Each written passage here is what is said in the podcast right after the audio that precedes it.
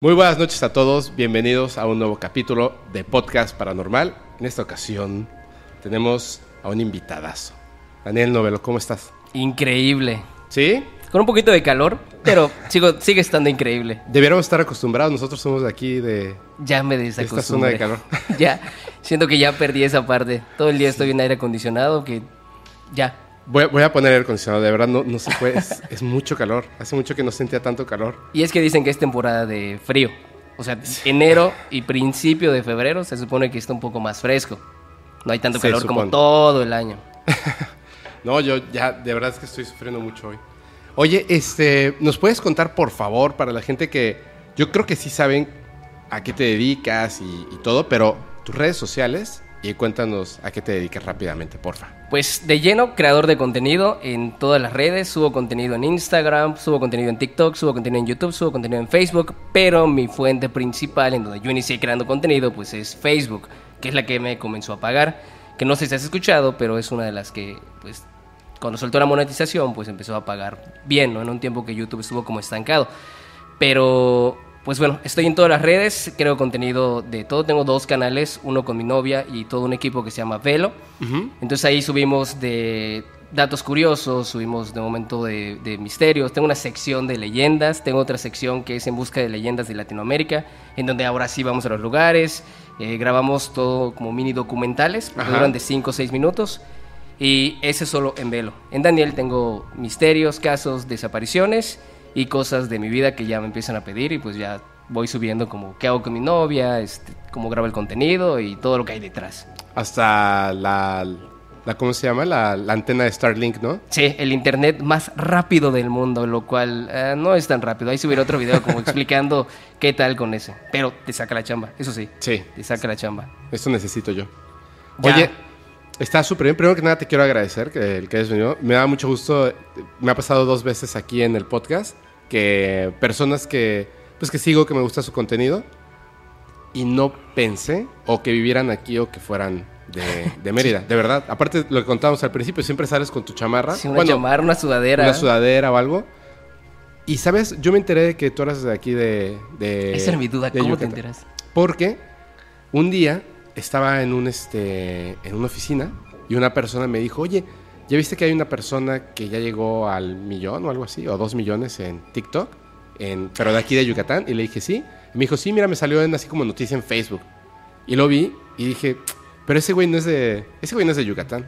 Y me dijo, sí. Y yo dije, no, claro que no, si se ve que hace frío en donde está. Y entré y hasta ese momento como que, porque no tienes el acento.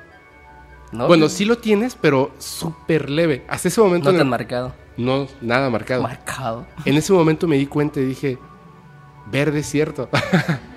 y ya tiempo después, ahora que empezamos este, pues a trabajar como para tener invitados y localizarlos y hablar con ellos, le dije a Terca, tienes que invitarlo. O sea, tienes que invitarlo. Le dije, mira, aquí está su TikTok. y este, y ya, así fue como, como llegamos. Y no te vayas tan lejos, creo que mucha gente piensa lo mismo, porque igual de momento nos mandan mensaje para ir a un evento en la Ciudad de México, ¿no? Y pues sí lo hacemos, porque generalmente nuestro plan es ir, vamos a Ciudad de México, nos vamos un mes, regresamos, pero nadie sabe que somos de Yucatán, solo los que me conocen, o de momento en que vamos a algún evento de aquí, que rara vez vamos, para ser sincero, casi nunca salgo, no por ser mamón, sino porque ya tenemos un ritmo de trabajo que ya estamos acostumbrados. Entonces al principio yo decía, sí, sí, sí, sí, sí. Y atrasaba todo mi equipo porque por mi culpa no grabábamos, no salía el contenido y ya como que dije, no, pues deme chance, ¿no? Voy a tratar de adelantar contenido y una vez que ya estemos un poco ya mejor, ya con todo nuestro stock, pues ahora sí voy a las entrevistas o colaboraciones y todo. Tal cual, tal Sí. cual así estaba yo. Así estaba. Y yo estoy ahorita en el proceso de, de reorganización. Bueno, de hecho, cuando la gente ya esté viendo esto, ya estamos 100% organizados. Y mudado, ¿no? ¿Ya saben que Y te mudado. mudaste o te estoy quemando? No, sí, ya No, saben. ah. De hecho, eh, o sea, pues igual, o sea, como yo soy, no salgo de mi casa y tampoco soy una persona muy, este, social. O sea, sí, pero... Ah, Sí, pero no. O sea, no en mi casa. No en mi casa. Entonces, eh, nunca he tenido así como que una sala y etcétera. Y cuando me mudé dije, ah, voy a comprar una sala, pero obviamente no va a ser para mí. O sea, no sé como que qué haces en una sala, ¿no? Te sientas y qué haces después, ¿no? Tú solo en tu casa con tus dos perros. Y por eso puse esa pantalla. Para que en los en vivos Esa pantalla literal, bueno, la gente no lo ve, les voy a subir unas fotos. Esa pantalla y esta, esta se mueve y se pone ahí a la mitad. Entonces en los en vivos tú ves aquí las evidencias, pero en esa pantalla están viendo lo que se emite. O sea, nos están escuchando, pero están viendo en tiempo real las evidencias contigo y están viendo Ah, lo que la gente está viendo 10 segundos después en, en YouTube. Para los que estén en la sala. Exactamente. Entonces, ahora ya hicimos eh, dos o tres transmisiones aquí. Viene la gente. Nada, les pido que, que no hagan como mucho ruido. O sea, que estén en silencio. Y, y ya. Y se la pasan chido. Entonces es como... Sí soy social, entonces. He llegado a la conclusión contigo, he descubierto el día He de hoy que soy social. Pero estuvo divertido. Oye, pero neta es tu primera sala. No, o sea, Es que es mi primera sala de ¿Sí? ¿Yo qué? tenía una sala em, cuando me fueron a poner internet. En lugar de hacer el hoyo, digamos, en la pared de manera lateral, lo hicieron en la parte de arriba. Y ahí pasaba el cable, no es una cosa bien rara. Bueno, en el techo lo hicieron así y aquí era hacia abajo. Entonces cuando llovía, pues se metía el agua. Y él, como nunca usaba la sala, pero literalmente nunca, nunca, o sea, nunca usaba la sala, el sillón grande tapaba el, el hoyito y se mojaba y se secaba y se mojaba y se secaba porque como que absorbía el, este, el agua. Y un día mi perra brincó y se despedazó. O sea, se hizo así. Porque Sí, ya, ya ya con el estaba tiempo podrido. ya estaba toda suave la madera. Pues yo creo que tenía seis meses que nunca nadie se sentaba ahí. Porque nunca nadie se sienta ahí. Yo no puedo, mi lugar favorito es la sala. ¿Ah, Está sí? uno de mis lugares favoritos. Yo llego por alguna extraña razón, me acuesto o me siento, prendo la tele y después me voy a dormir. ¿En De serio? hecho, muchas veces ni siquiera llego a mi cuarto porque me duermo y le digo a mi novia, vamos a acostarnos un ratito, vamos a subir, no, un ratito. Y terminamos durmiéndonos ahí. No, yo, yo la, mi cuarto, mi cama es así mi lugar favorito. De verdad, creo que me gusta mucho dormir. o sea, ve, Ay, creo que me he sentado, dormir. me he sentado creo que una vez en la sala. ¿Qué? sí. Bueno, así es. Hemos descubierto que no me gustan las salas. Es lo más ¿Y que a raro que he escuchado, de verdad. Pero está chido. Sí. Esto sí. Oye, este. Wow. Mira. El. Tengo un tema. O sea, no te voy a decir todavía. Al ratito, al ratito te voy a contar esto. Lo haces de emoción. Lo hago de emoción porque me emociona muchísimo. Así, siéndote bien honesto, ahorita antes de empezar estamos platicando y yo te decía que el tema que más me gusta, y la gente lo sabe, es todo lo que tiene que ver con el fenómeno no humano, ovnis extraterrestres, abducciones y más. O sea, me hiper recontra fascina, pero me hiper fascina. No, sí, ya te recontra mega ultra encanta. Sí, me, me fascina. Y más allá de eso, hay cosas que, como desde los ocho años estoy obsesionado con eso, había muchas cosas, yo siempre decía que era como un gran rompecabezas. Y es extraño. La historia que te voy a contar comienza en el 2015, tiene pues algunos detalles que tienen que ver con el 2002, pero en realidad ocurre del 2015 al 2017, o sea, hace tres años. Digo, cinco años, hace cinco años. Los mensajes con urgencia de lo que se hablaba, si tú los escuchabas en el 2015, era así como de, eso no va a pasar. Y está ocurriendo hoy en día. Que son esas cosas que a veces platicamos y decimos, es raro, ¿no? Que esté pasando esto específicamente ahora, pero no para las personas que vivieron esta situación. Y es súper interesante. Ahorita vas a ver, Caray. porque no es algo, no es algo, yo estoy, yo, una de las cosas que más me gustan es el lenguaje extraterrestre. Porque ellos no hablan inglés ni español, ni dicen que algunos que hablan alemán, eh, porque es como el más complejo y lo aprenden para poder comunicarse. Y pudieran hablar nuestro idioma, el que sea, pero no lo hacen porque, digamos, lo que tú puedes escribir, por ejemplo aquí, Paranormal Podcast, en este espacio con estas letras, esta cantidad de letras, solo tiene sentido para un idioma, español, paranormal. Bueno, español, inglés por la palabra, ¿no? Y podcast también. Pero en ese espacio, todo lo que dice es podcast paranormal. No dice otra cosa. Ujú. No dice otra cosa. En cambio, si tuvieras una comunicación matemática, en ese pequeño espacio podrías tener muchísima información. Entonces, lo correcto sería que el idioma no sea un lenguaje como nosotros lo tenemos, sino un lenguaje matemático. Porque la información es muy amplia. O sea, con poco puedes hacer mucho. Y esta información tardaron años, muchas personas, en obtener el resultado de muchas vertientes de información. Pero ahorita, ¿sabes? Porque es súper, es así, Está loquísimo. es espeluznante, o sea, es, es increíble. Eh, ya me emocioné. A ratito vas a ver. Pero traes unos temas tú que además, desde que los leí, te voy a decir una cosa. Le dije a Terca, va a haber pleito. Me dijo, ¿por qué? Le digo, porque me, me- me gustan tanto también estos temas. O sea, pleito me refiero a... a Sí, debate. A debate, discusión chida Sí. entre la comunidad y nosotros. Porque son, son este, temas que tienen como puntos de vista distintos, ¿no? Sí, sí, es un tema totalmente voladísimo. Bueno, de entrada yo siempre digo que todo es posible, ¿no? Ajá. O sea, por ahí en alguna ocasión leí un libro que te decía que, de hecho, solo la, la introducción te mencionaba de que ese libro era para personas que tengan mente abierta. Y te decía una redacción bastante chida que te deja pensando. Si tú le, contar- le contaras a alguien, no sé, que pudieras viajar al pasado y viajas a la época en la que tenías que enviar una carta por barco, iba a tardar muchísimos años, y le dijeras que hoy en día vas a mandar un mensaje y va a llegar en segundos, jamás en la vida te lo creería. No, no te lo creo. Porque para él, su cerebro en aquella época, su imaginación o todo lo que él concibe llega hasta ese punto. Generalmente el ser humano hasta ese punto es donde tiene su limitante conforme van avanzando, llega un punto en el que eso se va ampliando. Por ejemplo, mi conocimiento de hoy en día y el tuyo llega hasta un punto. En el futuro va a ser una cosa impresionante. Si tú me dijeras que hoy en día puedo apretar un botón y hay un holograma y puedo viajar a cualquier parte de la existencia pasado, presente y futuro, te diría, no es posible, ¿no? Pero a lo mejor para alguien del futuro eso es real. Entonces él te decía, te ponía esa analogía y te decía, ok, ahora ya este libro es para personas con mente abierta que creen que todo puede ser posible. Y eso es bastante increíble porque hay gente que no le gusta esto, lo empieza a leer y luego dice, pues nah, es muy falso todo esto, ¿no? Ajá. Ni siquiera se pregunta la posibilidad porque todo es posible en este mundo, ¿no?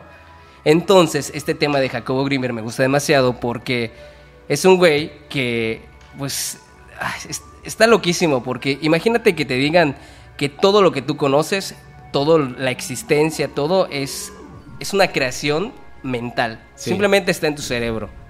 No existe o tal vez sí. Es una buena pregunta de entrada. O sea, para existe empezar hasta que lo tema. piensas, ¿no? Pero no existía. ¿Quién sabe? Porque también hay, hay otra analogía, poniendo una pequeña pausa de esto. No sé si llegaste a ver alguna vez algún video de que salía, creo que era una, una calaca con unos niños. ¿Una les- calaca? Como una calaca. No Ajá. sé si era una calaca o... un- Era como un ser, como una calaca, era como una animación como en plastilina. Ajá. Y empezaba a crear con sus manos como un pequeño pueblito, le daba vida como que con sus manos electricidad y creaba la humanidad, ¿no? Y luego de la nada él creaba un temblor y lo destruía. Y los niños se asustaban, ¿no? Y al final te dejaba la pregunta de qué es real. Lo que él cree es real, tú eres real y hacían el zoom a su ojo Ajá. y era parte como de una, o sea, de un pensamiento. Entonces, a veces te preguntas, ¿realmente estás viviendo algo o eres parte del pensamiento de alguien? Que es una de las miles y miles de teorías que hay de la existencia. Y te deja pensando, ¿no? Imagínate que pudieras controlar todo lo que sucede. O sea, literalmente todo. Bueno, de entrada, este Jacobo Greenberg piensa que todos los cere- cerebros están conectados. Pero bueno, te voy a meter en contexto antes porque ya me estoy yendo a Sí, sí, cosas sí. más adelantadas porque empiezo a hablar y bla, bla, bla, bla, bla y me pierdo, ¿no? Este hombre, este, muchos lo mencionan como un chamán, pero también como un neurofísico, también como un físico.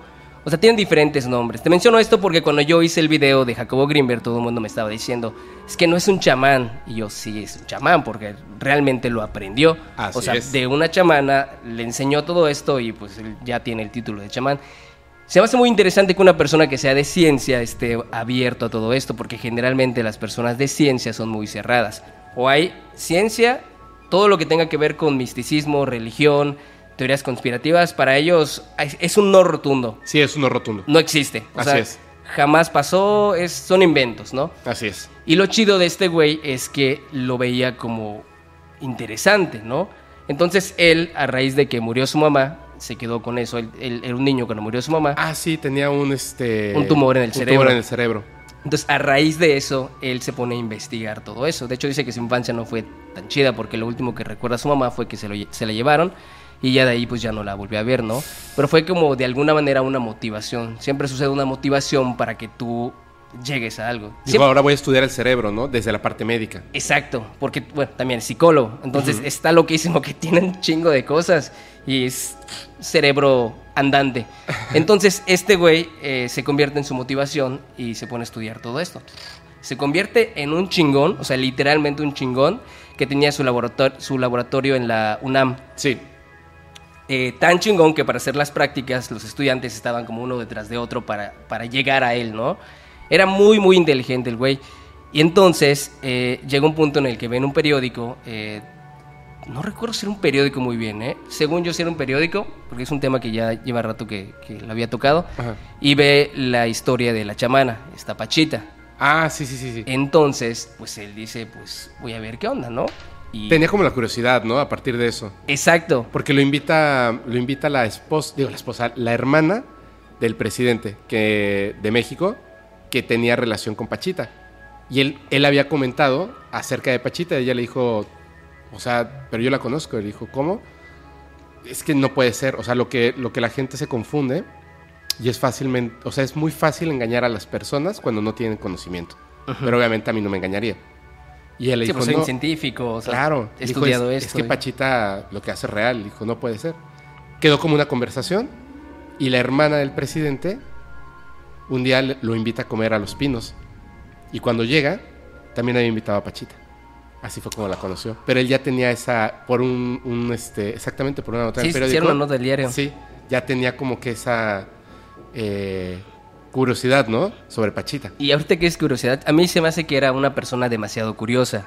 Porque no sé tú, pero a mí cuando se me mete algo en la cabeza, lo desayuno, lo almuerzo, lo ceno, lo sueño, despierto y estoy todo el día buscando. Así es. O sea, no, no puedo como concebir el hecho de no tener la respuesta. O al menos llegar a algo, ¿no? Incluso hasta cuando platicamos de temas de extraterrestres, ovnis, creación del universo, hay 20.000 teorías, jamás llegas a algo, ¿no? Pero como que es placentero ponerte a platicar de eso porque sacas una teoría de la creación del universo, sacas otra y otra y otra, pero ninguna es real, ¿no? Incluso alguna pequeña cosa conecta y es como, como un gran logro, ¿no? En tu cabeza. Así como... ah, Así de, claro, tiene Todo sentido. tiene o sea, todo tiene coherencia. Bueno, como en el, en el caso de él, porque no se me hace demasiado loco el creer.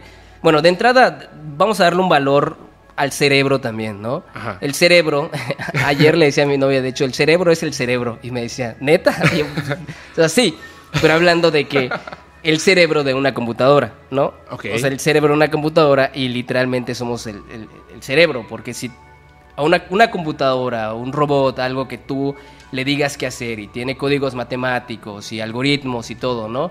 Tú lo puedes programar para que haga una tarea en específico o lo puedes programar para que la haga mal, Ajá. ¿no? Entonces, si te das cuenta, el cerebro generalmente tú lo programas para bien, en algo tan banal, bueno, ni tan banal, pero tan real en cuestión de psicología de una persona que sienta inseguridad. Todo el tiempo está pensando que no puede hacer algo, que no es posible, que tal, y se empieza a ponerse negativo siempre, ¿no? Y una persona que tiene, pues, el pensamiento positivo siempre va a estar pensando de que todo lo puede lograr. Así Entonces, ¿qué haces? Automáticamente programas tu cerebro para que logre cosas muy chingonas. Y si te vas más allá a la cuestión del cerebro, ¿qué capacidad del cerebro usas? ¿Y qué, y qué podrías lograr si llegas a una capacidad demasiado amplia y grande, ¿no? Entonces imagínate que pudieras controlar literalmente tu universo. Y un universo de tantos, porque otra cosa que dice también es que todo es como un holograma. O sea, le llama el holograma literalmente a todo. Entonces imagínate la capacidad de viajar a cualquier lugar, a cualquier tiempo, a cualquier todo. Es, es increíble, ¿no? Porque si tienes la manipulación, es como manipular un programa. Entonces puedes ir al inicio del programa o puedes ir al final del programa Ajá. si es que hay un final. Eso está demasiado loco.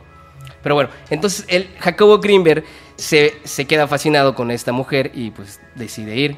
Eh, por ahí leía que le dice que es un viaje que él pensaba de tres días, Ajá. que se convirtieron en tres años, si no me equivoco. ¿Tres años o dos Te- años? Tres meses primero. Tres meses, perdón. tres sí, meses sí, perdón, re- tres tenía meses. que regresar con su esposa. Tres meses porque yo decía, de- de- me voy a ir tres días también y voy a regresar en tres meses. Es que le dijo, le dijo a su, a su mujer, cuando después de conocer a Pachita, y ella le dice, sí, ven, puedo ver cómo haces las operaciones y tal. Claro. O sea, puedes participar incluso. Y entonces él se fue muy emocionado y le dijo a su esposa, me voy a ir tres días este, con Pachita. Ya le había contado obviamente lo de Pachita. Le dijo, sí, dijo, sí, la voy a desenmascarar. Tres días y vuelvo. Y tres meses después regresó, así como de, ¿no que te fuiste por tres días? Dijo, no. De hecho, se regresó para ver a su esposa porque le dijo tres días. Pero ya han pasado tres meses. Como que me pasé de tiempo. Sí, como que un poquito, ¿no? Pero está bastante loco. Yo me pregunto, en la historia, ¿será real el hecho de que mencionan que cuando él llega, eh, Pachita le dice, pues pásale, ¿no? Te estaba esperando. Como si ya supiera, ¿no? O al menos eso es lo que dicen en todos los lugares. Entonces me quedo pensando si eso es real o es algo... No exactamente. Al que, estaba, cual, ¿no? al que estaba esperando Pachita, es que hay como. Hay muchas historias. Eso es lo que comentaba la, la nieta, Liliana. Eh, lo vi en un podcast y dice: Lo que pasa es que poco a poco han ido construyendo la historia de, de Jacobo y de, y de mi abuela, de Pachita, como a conveniencia de cada, cada persona, ¿no? O sea, los que quieren contar la parte como del, del misterio de policíaco, cuentan unas cosas. Que quieren contar desde el punto de vista de Jacobo tenía razón, la ciencia y Pachita era falso, incluso llegan a contar his- historias donde Pachita no hacía lo que hacía y Jacobo la descubrió y no es cierto. O sea, de hecho, Ah, Jacobo... eso no lo había escuchado. Claro. Y Jacobo cambia, siempre desde el punto de vista de la ciencia, como tú dices, se convierte en un chamán, pero porque se da cuenta de que lo que ella hace es real, pero ella no sabe científicamente qué es lo que está haciendo. O sea, simplemente lo hace. O sea, tiene conocimientos, pero es como, como el conocimiento de, ah, ¿sabes qué? Es que eh, es, es un ejemplo, ¿no? Si te presionas la oreja, me decía un, un chamán, que si te presionas la- el lóbulo izquierdo cuando te duele la cabeza, se te quita el dolor de cabeza. Ah, sí, y hay un montón de cosas así, ¿no? Igual en la frente, en la espalda. Así es.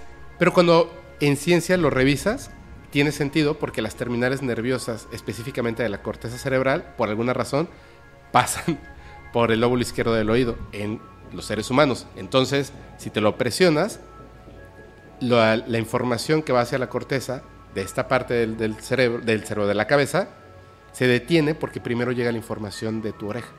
Entonces, el cerebro no puede sentir dos dolores en un mismo nervio. Entonces solamente va a sentir uno, el de la oreja. Pero ¿qué prefieres? ¿Que te duela la cabeza o que te estés presionando el lóbulo izquierdo de la oreja? Pero cuando la ciencia ya lo descubre es así. Pero los, los chamanes o las brujas, brujos, etcétera, que sabían esta información, pues no saben que está conectada, el, digamos, Sí, como este- que no tienen la teoría, solo la práctica. Exactamente, exactamente. Entonces él decía, lo que hace es real, pero ¿cómo? Al que le dijo que ya sabía que venía era a este Jodorowsky, que de hecho se disfrazó para que no supiera que era él, pero sabía que era él. Cuando llegó Jacobo Greenberg, lo que él comenta que le pareció muy impresionante es que estaban en un aviario. ¿En un qué? Aviario. O sea, era donde iban a, a comer, en, en- en Los Pinos. No un aviario, era como, como una mm, construcción donde llegaban muchos pájaros porque hay muchas plantas y árboles en, Ok. en una zona. Ahí iban a comer, como a la sombrita de los árboles. Y estaban ahí y pues sí escuchabas un pajarito por ahí, un pajarito por allá de repente. Y cuando ella estaba hablando con la esposa, digo, con la hermana del presidente, de repente se tuvieron que quedar callados porque los pájaros empezaron a, a cantar fuerte, fuerte, fuerte, fuerte, y de repente eran todos los pájaros cantando, y hasta él fue así como de, ¿qué está pasando, no? O sea, algo está pasando porque los pájaros están cantando. No estaban gritando de nervios, estaban cantando de felicidad los pájaros. Y venía caminando Pachita. Y cuando Pachita llegó y se sentó, los pájaros se callaron. Es como que le dieron una bienvenida. Y él fue el primer detalle que dijo, qué raro. O sea, es raro. Puede tener muchas explicaciones como el perfume, pero es raro.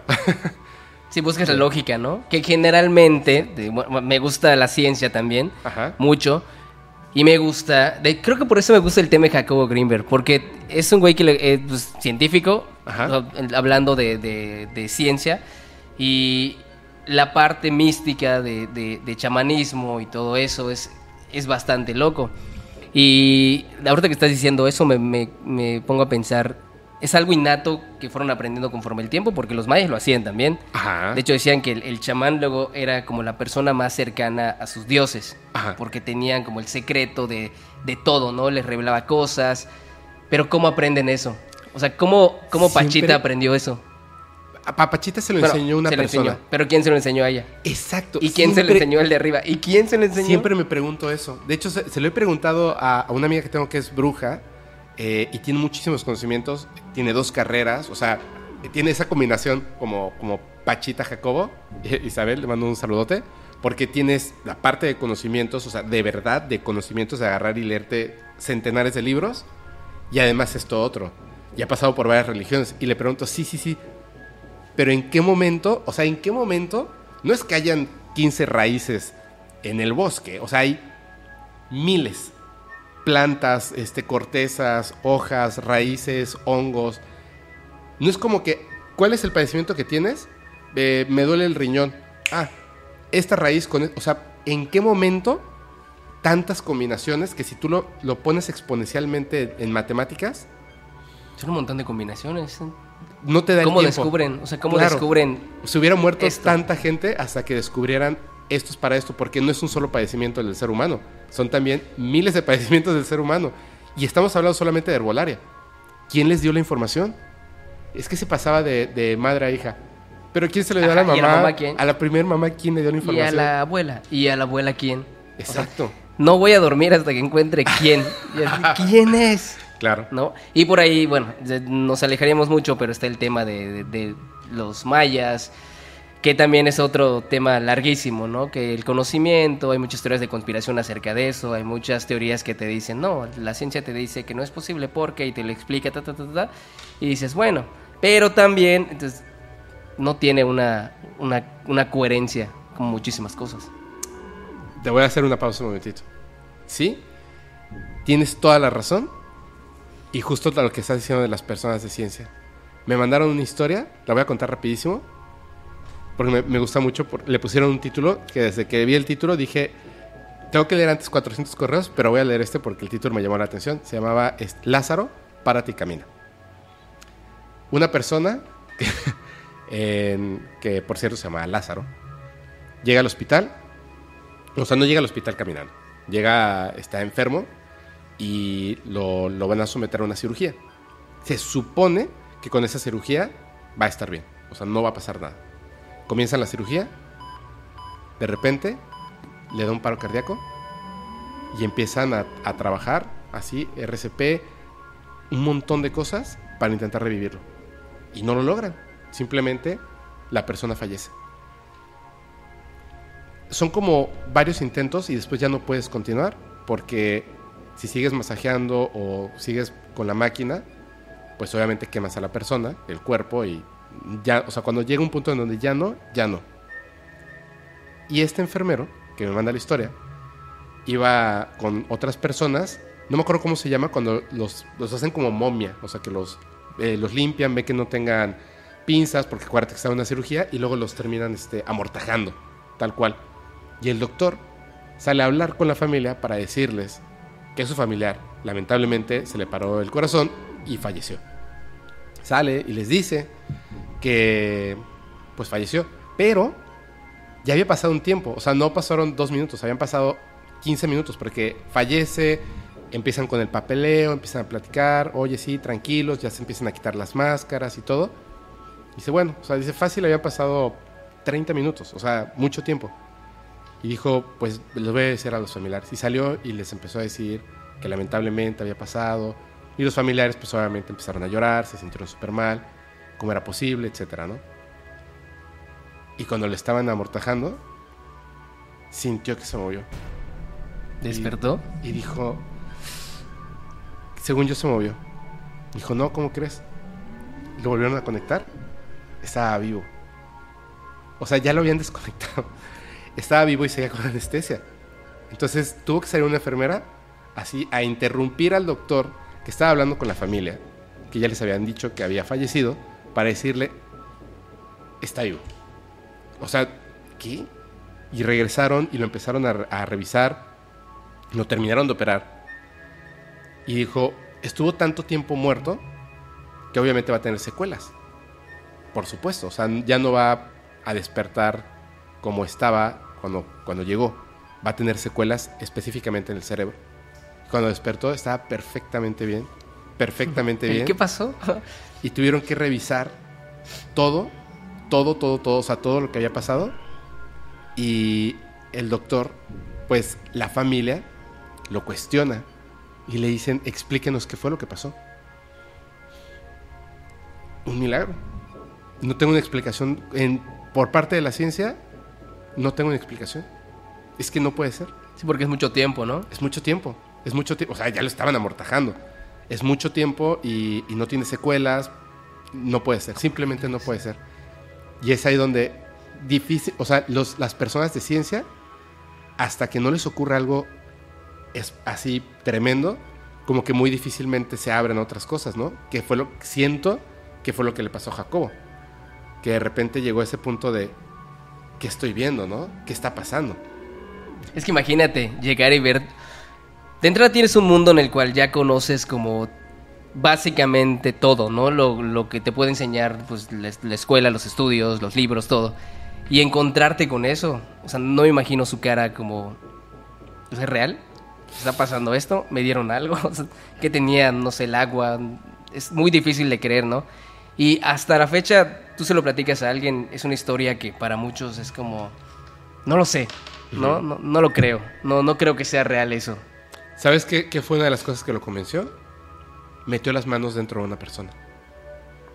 A una persona la acostaron boca abajo y la abrió Pachita y le sacó. Sí, con las manos, ¿no? Sí. Eh, no, tenía un cuchillo que tenía un, un indio labrado y estaba oxidado. Y con el cuchillo, así, lo abrió, pero solamente tenía la luz de una vela. Entonces estaba muy, muy, muy oscuro. Y él se acercaba y abrió, sacó el, el pulmón y quedó el espacio. Y él estaba observando, pensando cómo puede hacer ese efecto que parezca que está el agujero, porque hacen esto de... Como si, fuera, así como si fuera magia, ¿no? como si fuera magia, pero obviamente debe de haber un, un truco. Y le dijo, no te quedes ahí parado, hablando con la voz de Cuauhtémoc, y le dijo, no te quedes ahí parado, ven y ayúdame. ¿Cómo? Dijo, ven y ayúdame. Se acercó y le dijo, mete la mano y termina de sacar lo que está mal. ¿Cómo voy a saber? Dijo, mete la mano y termina de sacar lo que está mal. Entonces él metió la mano, sintió algo y sacó pedazos de algo. Y él, Como suciedad o algo así. como, ajá, como un órgano podrido. Y lo terminó de sacar, pero él tuvo las manos dentro de una persona, en la espalda. O sea, en el espacio donde debiera estar el, el pulmón, él tuvo las manos dentro. Porque no creas que se ve el huecote, sino que es como, así como, como que el mismo cuerpo se aprieta. Y metió las manos. Y entonces, mientras él hacía eso, él no se dio cuenta si le pasaron un pulmón a Pachita o lo generó. pero metió un pulmón y dice que, que vio como el cuerpo. Es que a veces generaba órganos. Ah, ¿real? Esa Pachita. parte, fíjate, no sabía. Pachita generaba O órganos. sea, literalmente. ¿Y cómo genera? Lo hacía de esta manera. Eh, me encanta eso. Y es que además cuando grabamos el capítulo de Pachita, se una cámara que no era de estas falló. Y yo hasta lo actué y no se vio. Estaba, estaba operando una persona del corazón. Le dijo, tranquilo, etcétera. Y de repente así, pam, mete el... Esto eso le pasa a Jodorowsky. Mete el cuchillo. Jodorowsky estaba sentado como cerquita. Y le dijeron, no cruce las piernas ni los brazos. Porque estaba él así. Me dijo, no cruces, un, ayudante dijo, no cruce las piernas ni los brazos. Ah, ok. Entonces separó las piernas y dice que él estaba como muy atento de todo lo que pasara. Y Pachita le dijo al señor, entró un señor que no me acuerdo si era un arzobispo o un político, pero era algo así, ¿no? Y le hablaba como si fuera un niño. Pachita, que estaba chiquitita, a un señor grandotote, pero con la voz de Cuauhtémoc, y le dijo, ¿qué tienes, mi niño? ¿Qué, qué es lo que está mal contigo? Mi corazón. ¿Qué tienes? Dijo, tengo esta enfermedad, así, así. No te preocupes, ahorita te vamos a curar. Acuéstate. Le quitaron la camisa, lo acostaron, bla, bla, bla, pusieron las sábanas, agarró el, el alcohol, se lo tiró encima, llenó un algodón así grande, se lo pasó, pásame el cuchillo, le pidió a la persona que estaba al lado, tomó el cuchillo, Jodorowsky lo estaba viendo, levantó la mano y se lo clavó. Sas. Y en ese momento él, imagínate cuando lo clava, salpicó sangre y le cayó sangre a la cara y pensó, acaba de presenciar un asesinato. O sea, esta persona acaba de morir frente a mí, Sí, como si fuera una charlatana y acaba de matar a alguien. acaba de matar a alguien y se quedó congelado y entonces ella hizo así, y lo abrió, puso el cuchillo a un lado, metió la mano, sacó el corazón, agarraron una, una lo ponían como en papel aluminio, lo, lo envolvían y luego en una bolsa. De hecho, habían este, gente que contrataron otras personas que no creían que era cierto que buscaban en la basura y encontraron órganos de personas que están caminando. Él saca el órgano, lo, lo meten, o sea, un corazón, y preguntó, ¿esta persona trajo un corazón? Es que es la parte macabra, o sea, de la morgue. Tenían que conseguir corazones o el órgano que fueran a cambiar. No, no lo consiguió. Ok, no importa. Y levantó la mano y él vio en su mano cómo poco a poco, en segundos, se formó un órgano. Era un corazón. La capacidad de crear cosas. Traerlo desde, desde el, el holograma, desde la latiz. Eso es lo que hacía. O sea, si tú lo piensas... Pero de alguna manera lo está creando, ¿no? Sí, lo Porque está creando de la Tú nada. puedes crear tu universo, tu realidad, tu todo. Eso exactamente es lo que hacía. Pero te digo, no sabía que él lo hacía, pero lo hacía. Genera el corazón, lo mete, lo cierran, lo envuelven y le dice, se acerca a la persona, porque estaba viva en todo este momento, y le dijo, si te mueves, te mueres. Te quedas ahí dos horas. Y lo dejaron como gusanito al señor ahí, dos horas después, perfectamente bien. Y Jacobo, después de haber metido las manos, se impresionó tanto que se fue y se fue caminando y de repente vio un restaurante y entró para, yo supongo que pedir un café o algo, como agua, tomar agua y pensar. Como perplejo, ¿no? De qué Perplejo. acabo de ver. Y entonces se dio cuenta de algo, porque la gente lo veía de una manera espantados y él estaba así como, ¿qué está pasando, no? Y la mesera se acercó y le dijo, ¿está usted bien? Sí, ¿por qué? Está lleno de sangre. Tenía todas las manos batidas en sangre. Pues había metido las manos dentro de una persona. Y Jacobo dijo, ¿qué está pasando? O sea, imagínate como hombre de ciencia esa persona, o sea, es- este Jacobo hiper inteligente, de repente vivir una experiencia así. Que, que llegues a un restaurante y estés lleno de sangre humana, que no es tuya. Y tuviste las manos dentro de una persona en su espalda. Debe ser... Debe ser súper chido, pero debe ser súper extraño, ¿no? Sí, En- en sí, el- da ganas de vivirlo. Da ganas de vivirlo. o sea, pero con Pachita, algo así, ¿no? O sea, no, no en un hospital así. Ah, no, no, no, no, sí, sí, obviamente con esa parte de, de chamanismo y todo. Es que es muy místico. Como que generalmente todo lo que conocemos o lo que nos han enseñado, también hago un, hago un chiste siempre de eso porque digo, ¿por qué cabeza? ¿no? Digo, hay una, hay una explicación ¿Por científica cabeza? de por, por qué se llama cabeza. Ah, ajá. Pero si hablamos de otros universos, pone que en otro universo la cabeza no se llame cabeza y se llame brazo, Ajá. ¿no? Y tu brazo se llame cabeza, ¿no? Ajá. Generalmente cuando creces, pues te enseñan que esto se llama cabeza y que esto se llama brazo, ¿no? Y me gusta imaginarme que en otros universos la cosa sea distinta, que tengan otros nombres, porque siempre es así. Entonces generalmente pasa igual con, con la ciencia, con la medicina, con todo, ¿no? Creces con algo que es lo que te enseñan, si estás enfermo, tal cosa. O sea, creces con que eso es lo único real y existente que puede pasar en este mundo. Pero cuando empiezas a estudiar civilizaciones antiguas, cuando empiezas a estudiar cosas de brujería, que la brujería es un tema muy extenso como para desmenuzar, eh, porque hay gente que se dedica a curar también magia, magia negra, magia blanca, que también es otro tema, te das cuenta de que existen más cosas, ¿no? Y es como, hay un, hay un pleito con gente de ciencia y, y gente de misticismo y todo que unos dicen, es que esto es real, esto no. Pero a veces yo me pregunto, ¿y si todo fuera uno solo? Solo que con el paso del tiempo nos dividimos y alguien le puso un nombre por los estudios y todo.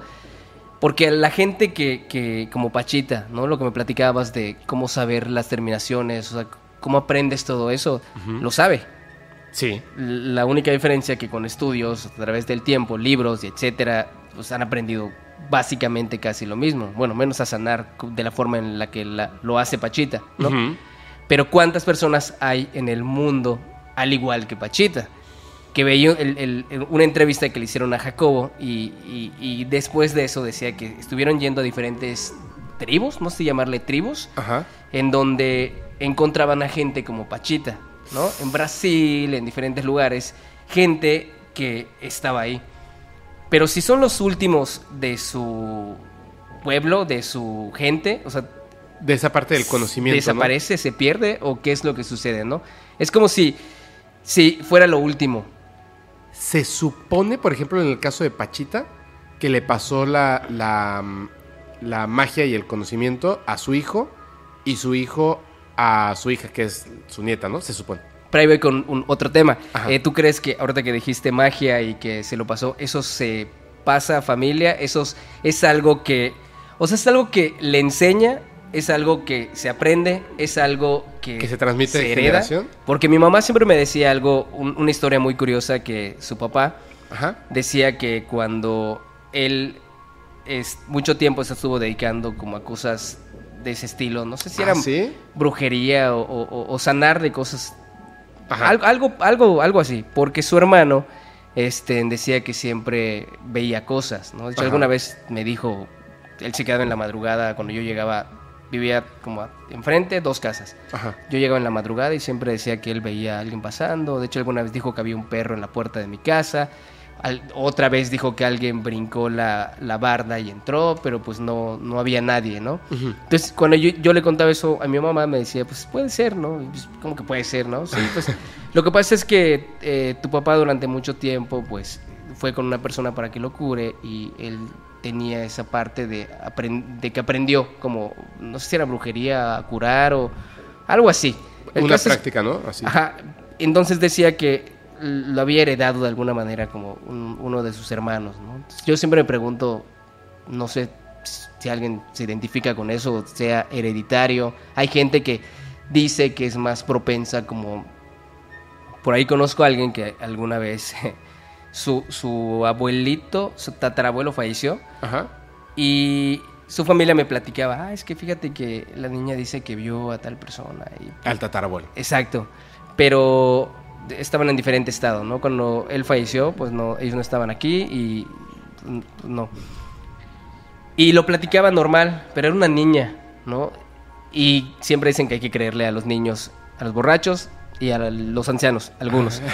Pero era muy chistoso, bueno, muy curioso que ella dijera eso porque alguna vez igual a mí me contó, tendría siete años, Ajá. que me estaba contando que lo veía, que platicaba con él. Y cuando yo le cuento eso igual a, a su mamá, ella me decía, sí, es que también ella heredó eso, porque también una tía te- tenía eso de ver a personas. Y yo, pues, no me gusta cuando un niño te cuenta algo decirle, no es cierto, al contrario, le pregunto más, ¿no? Ay, Claro. Qué chido, ¿no? Y me dijo, no, no es chido. Y yo, ¿por qué no? O sea, es chidísimo que puedas ver a esa persona, ¿no? Porque solamente lo veo, me dice algo y, y- y desaparece. Wow. Y sí, de- Y aparte ya tiene siete años, o sea, ya, ya está más consciente de, De todo. de que es un fantasma. Es como, pero ahora vamos a lo mismo que es un fantasma. O sea, la definición de fantasma, ¿qué sería? Si te das cuenta, la mayoría de las cosas tienen eh, nombres humanos. Digo, no es como que no sea humano, pues obviamente Ajá. todos somos humanos. Pero cuando te pones a debrayar y pensar demasiado, dices, la- el nombre de fantasma, pues se lo pusimos nosotros, pero imagínate en un pasado que todo fuera lo mismo. O sea, ciencia, religión, vamos a mezclarlo con religión porque también está lo de ali- alienígenas ancestrales, que está bastante loco también, un montón de teorías.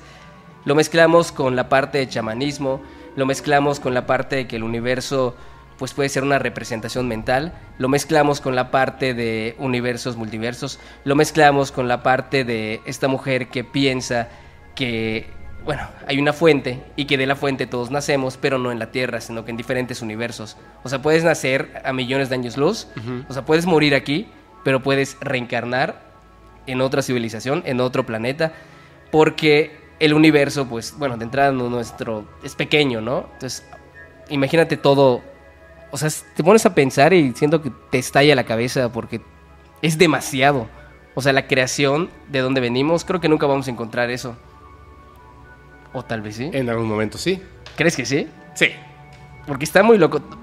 Yo siempre hago una pregunta. ¿Tú querías si te acostaras a dormir, en la noche te despertara una voz, Ajá. sales, eh, de momento desapareces, estás en una nave espacial y te dice, te voy a dar el secreto de todo el universo, el secreto de la creación del todo hasta donde ellos conocen, pero tienes que irte en este momento, no te puedes despedir de nadie, amigos, familia, simplemente vas a desaparecer. ¿Dirías que sí o dirías que no? No. ¿Por qué? Porque hemos billones de seres humanos existido y muerto sin la respuesta. ¿Qué- ¿De qué valdría que un ser humano más tuviera la respuesta si los demás no lo van a tener? Entonces preferiría quedarme y, y estar en este planeta bonito que simplemente tener ese conocimiento. Si pudiera tener el conocimiento y no decirlo, mantendré el secreto. Pero sí, no porque regresar. ahí, ahí sería diferente, ¿no? Claro, pero no regresar. Te, te voy a contar una cosa. Ay, es que yo y los extraterrestres. Bueno, Tenemos que retomar, Jacobo. Ah, sí, sí, sí.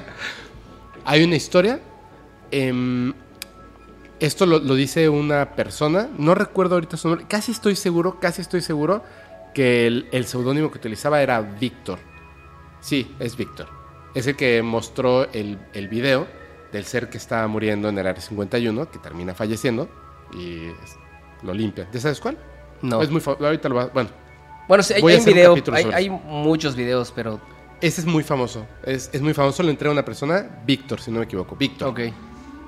En, algún momento, en los documentos, o, o sea, lo que se le obtiene de información, porque primero sale de una entrevista y dice, ya no voy a continuar, tiene la cara tapada, nunca supimos quién fue, bla, bla, bla, bla. Pero cuenta algo bien interesante, que estos seres, estos seres en específico, cuando les preguntan sobre Dios, la creación, el inicio del todo, no tienen una respuesta. Le dicen, no sabemos cómo comenzó todo, no sabemos, no sabemos por qué existimos, no sabemos, pero sí sabemos de Dios. Y no es lo que ustedes creen. Dice, ¿cómo? Dice que hay un punto en el universo. ¿Te gusta Futurama? Sí, En Futurama pasa eso. con De hecho, inicia todo. de ahí- no, de ahí toman. Hay un, hay un capítulo donde Bender, donde Bender se queda perdido en el espacio y se empieza a hacer vida en su, en su cuerpo.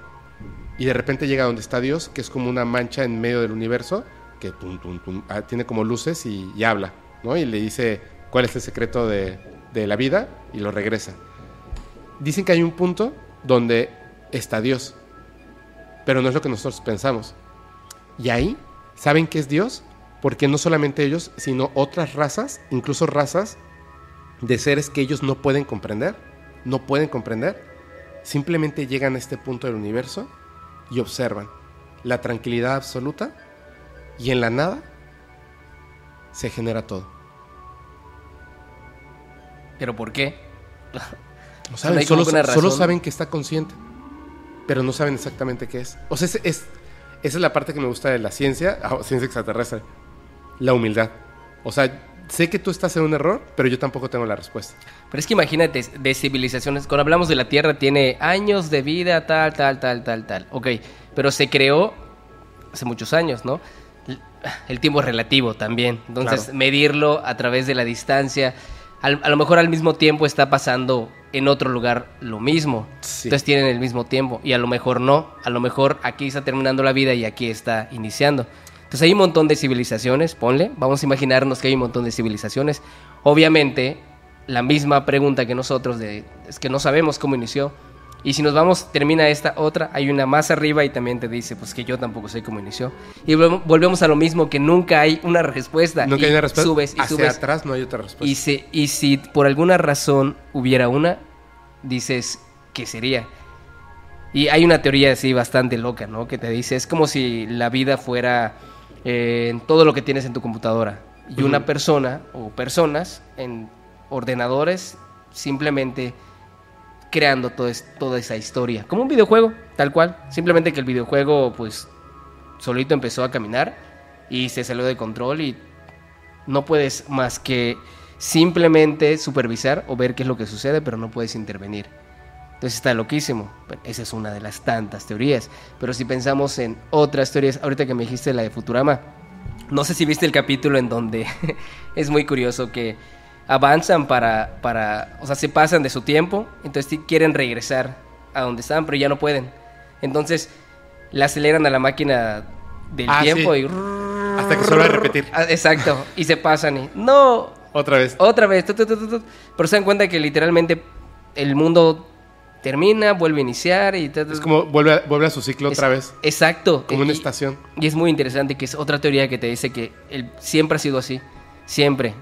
Termina, inicia el Big Bang, vuelve otra vez, y así, y así, y así, y así, y así. Y es algo que por siglos, millones de años siempre ha sido así. De hecho, literal es la teoría del Big Bang, ¿no? O sea, todo se estira hasta un punto en el que ya no se puede estirar más y entonces se contrae hasta quedar del tamaño de un limón y entonces vuelve a explotar hasta que ya no se puede estirar más y luego otra vez. Que bueno, ahora, sabemos que no es así, pero Pero es una teoría muy interesante, porque es cierto, o sea, el tema de los multiversos es que justamente podría estar pasando exactamente lo mismo, exactamente lo mismo en otro punto del universo al mismo tiempo, pero no es, no es otra realidad, es una realidad nada más, pero es la misma, lo cual es súper ultra extraño.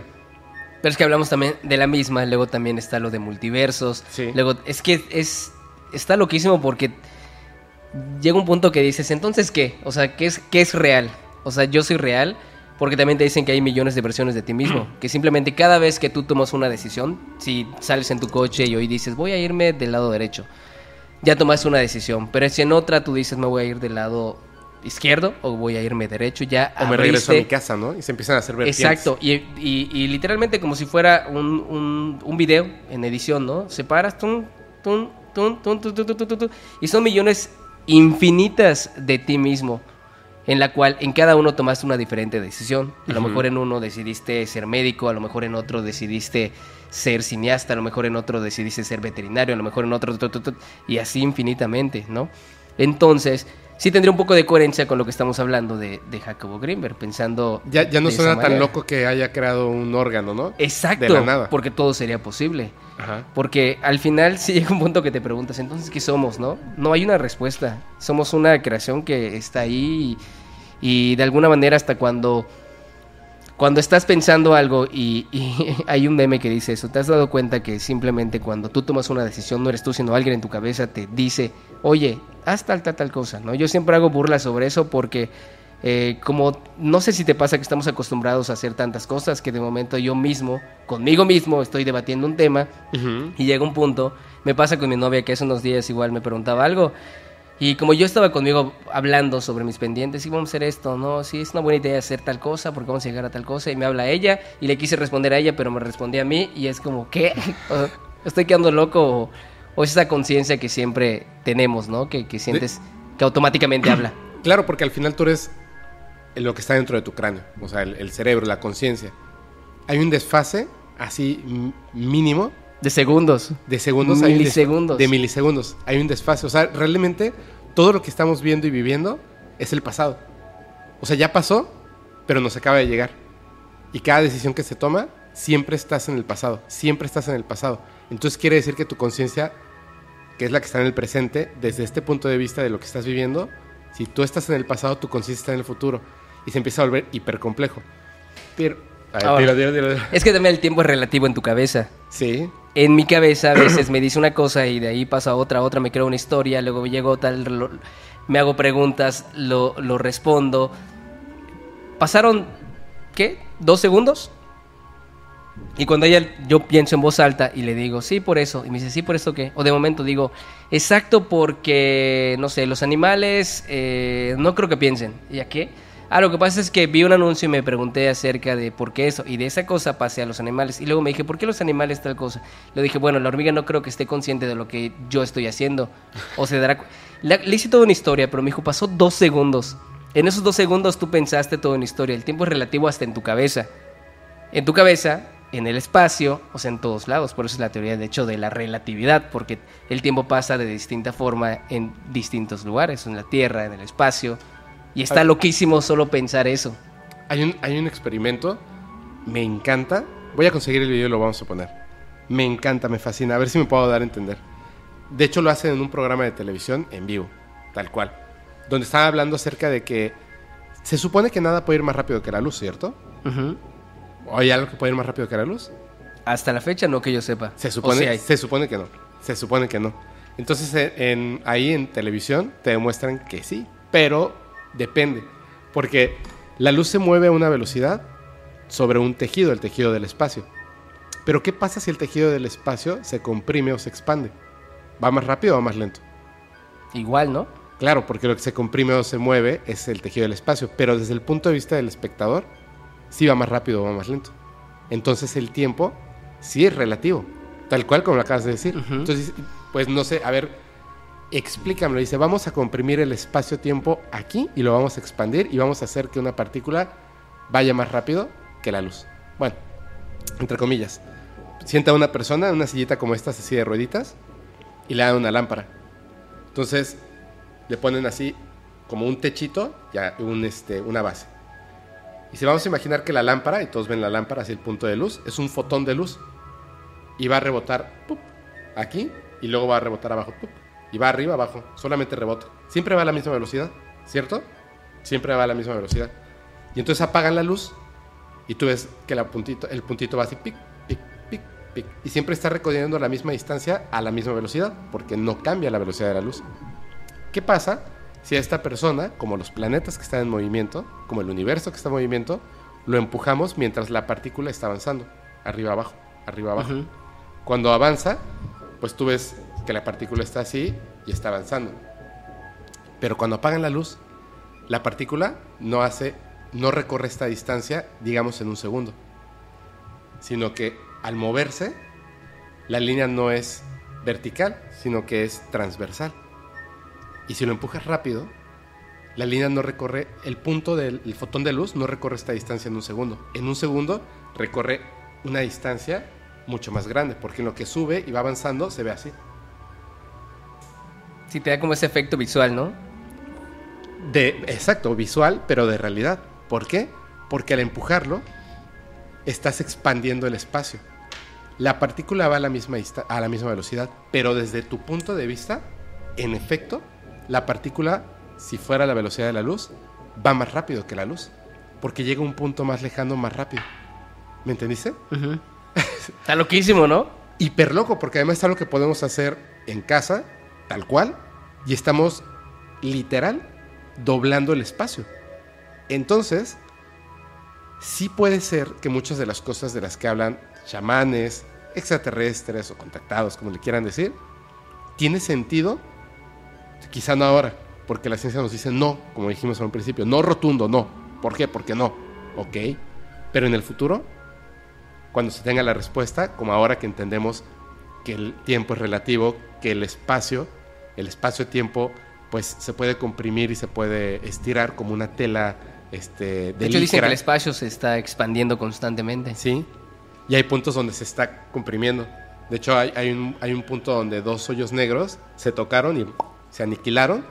se hizo así, uh, como eh, ondas en el espacio-tiempo y, y, o sea, fue una cosa pues bellísima si no estabas ahí, ¿no? Ajá. Pero es que imagínate, somos tan pequeños que es muy difícil como entender todo eso. Por más que querramos, ¿no? Llegar a distintos puntos del espacio, a millones de años de luz, es imposible para nosotros ahora. Ahora. ¿No? Así como hablábamos de lo, del pasado, que era muy imposible pensar que podría llegar un mensaje de México a Europa, ¿no? Iba a tardar días. Ajá. Entonces, ahorita, en un segundo. Y así es increíble cómo todo va creciendo. El problema es ese, que siempre tenemos una limitante en el cerebro y las personas que son muy cerradas tienen un no, rotundo. Así es. Pero todo podría ser posible. Todo podría Solo ser me aterra que no voy, no voy a llegar a verlo porque por más que quiera, pues el humano, pues cuánto más voy a poder vivir. Yo tengo una duda. a todo esto regresando. A que me clone. regresando a Jacobo. Jacobo, tú, o sea, ya sabemos como vivió unas cosas impresionantes y empezó a hacer unos estudios increíbles. O no sé si me estoy saltando. No, no, sí está bien. ¿Tú qué crees que pasó con él? Esa es mi duda, fíjate, para Iba, de hecho. Siempre me, me, ando preguntando eso cada vez que tocamos ese tema. es muy chistoso porque siempre estoy con Jacobo, Jacobo. Una vez que vea, por ejemplo, hoy, hoy en la tarde que sabía que íbamos a hablar del tema, estaba viendo mi video. Ajá. Y dije, ah, bueno, le falta anexar esto y esto, pero otro tema, ¿no? Como que te vas buscando más cosas. Y siempre me queda la pregunta, ¿qué pasó? O sea, ¿qué pasó? Si hablamos de la parte, como tú decías, que igual hay gente que lo ha mencionado como, como si fuera un crimen, que todo es posible también, ¿no? Claro. Es posible que también lo hayan desaparecido. Son cosas que ni pasan en México, pero esta es opción, ¿no? O la segunda, que bueno, voy a ponerse como la segunda. La primera, que todo lo que vivió, o sea, imagínate llegar a un plano tan, tan cañón, que hay de dos, ¿no? Si alguien tiene, no creo que sea la única persona. Ajá. Vamos, vamos, vamos a, hablar de que todo es real, ¿no? Porque va a haber gente que te va a decir, no, es que eso no es real y lo, y lo va a debatir, ¿no? Vamos a hablar como si fuera, como si estuviéramos seguros. Digo, yo siempre digo que no estoy seguro de algo porque nunca estuve ahí. Siempre va a haber la duda, ¿no? Me lo puede contar alguien, me lo puede explicar alguien, pero yo no lo he visto. O sea, jamás he estado ahí y eso le da un, un, un beneficio de la duda. Claro. Entonces, imagínate que todo eso es totalmente real y no creo que sea la única persona en la Tierra. Estamos hablando de millones y millones y millones de personas, ¿no? Alguien que conociera o que supiera lo mismo que él, lo que te comenté, chamanes en diferentes tribus como África, eh, Brasil, reclutando a personas con ese conocimiento. ¿Para qué? No sé, ¿no? Pero reclutando a personas que tengan ese conocimiento para llevarlos a algo muchísimo más grande. Por ahí leí que decía que Jacobo estaba en un plano muy, muy cañón de- existencial, en el cual ya donde estaba era demasiado normal, demasiado común, como para estar ahí. Como, como que se lo llevaron, pero él también decidió irse, ¿no? Exacto, imagínate que tú ya con lo que conoces llega otra persona y te dice, sí, pero también yo conozco esto y esto. Y él ¿no? quiere seguir investigando. Y quiere seguir investigando, aprendiendo. Se vuelve algo obsesivo. Si nosotros investigamos un tema, no sé si te pasa, y llega un punto en el que quieres investigar más y más y más y más y más y más, y te llegas a tope porque no hay más. Entonces, salir a campo a investigar, digo, no es tan fácil a menos que tengas un montón de recursos, tiempo, sacrificar cosas. Pero imagínate eso. Lo otro, el crimen, ¿no? El hecho de saber tanto, tenía un puesto bien, era una persona que, que para la gente de ciencia pues estaba loca, eh, sus teorías eran como demasiado revolucionarias para la época. Eh, hoy en día es súper reconocido, pero se estuvo hablando demasiado de él, sus libros, estuvo en entrevistas. Pero en su tiempo era, era como, como un científico rockstar. Ah, exacto, como el rebelde. Ajá. El rebelde de qué tal, de tal. Pero que sale en televisión y, y está ahí con, con este, este, bueno, bueno, ajá, como hasta en platos de televisión ahí. Pero escucha lo que dice. bien- No está demasiado alejado de la realidad. No, o sea, claro tiene no. mucha coherencia lo que dice. Cuando escuchas su entrevista y te dice, mira, nosotros, yo mezclé esta parte, este, me di cuenta que todo es uno solo. eh, y te empieza a decir cosas, pero lo dice con una seguridad que no sé si te pasa que cuando hay personas que hablan y son falsas, como que se nota. ¿no? Incluso hasta en redes sociales ves una persona que está, no sé, se dedica a crear contenido, pero sientes que no es él, te cae mal. Sí, te Pero cuando es una persona transparente, que es muy ella, muy tú, Hasta se, muy... se emociona cuando está hablando. Eh, Exacto, cae bien. Entonces tú ves sus entrevistas y, y te cae bien. O sea, tú dices, Sí. "Güey, tiene coherencia. O es un loco muy coherente o, o está muy loco lo que él está diciendo, ¿no? En teorías de conspiración, NASA, eh, que no está muy alejado también, NASA, este, no sé qué, Pentágono, no sé qué otras organizaciones. La CIA. La CIA, pero bueno, las que conocemos, porque Sí. imagínate que de esas organizaciones Hay más seguramente. Exactamente, no creo que no haya, son como que las más conocidas, yo creo que ¿Tú crees que a lo mejor posiblemente ellos, una tercera es que lo, se lo llevaron? Pues sí, imagínate, conoces o te das cuenta si tienes un grupo selectivo de 3, 4 personas, Imagina, imaginemos eso, tienes un grupo de 3, 4 personas que tienen un conocimiento muy cañón de universo, vida, todo, ¿no? Eh, se empieza a hablar de un hombre que está mezclando ciencia y esto, y pues lo quiero para mi equipo, ¿no? Equipo que investiga no sé qué. Hay gente demasiado mortal, le digo yo, como nosotros que nos gusta investigar y aprender y todo. Ajá. Imagínate gente con muchísimo recurso en el planeta Tierra que simplemente quiere saber muchísimas cosas, ¿no? Y obviamente reclutas a personas así, así como película. Sí, y No aparte está muy del alejado de la gobierno de. Estados Unidos que tiene todo el presupuesto negro. ¿Y qué haces con todo eso? Te pones a investigar, a investigar, a investigar. Y en cada cultura hay un montón de cosas. Necesitas una, una persona que tenga un conocimiento muy, muy, muy cañón.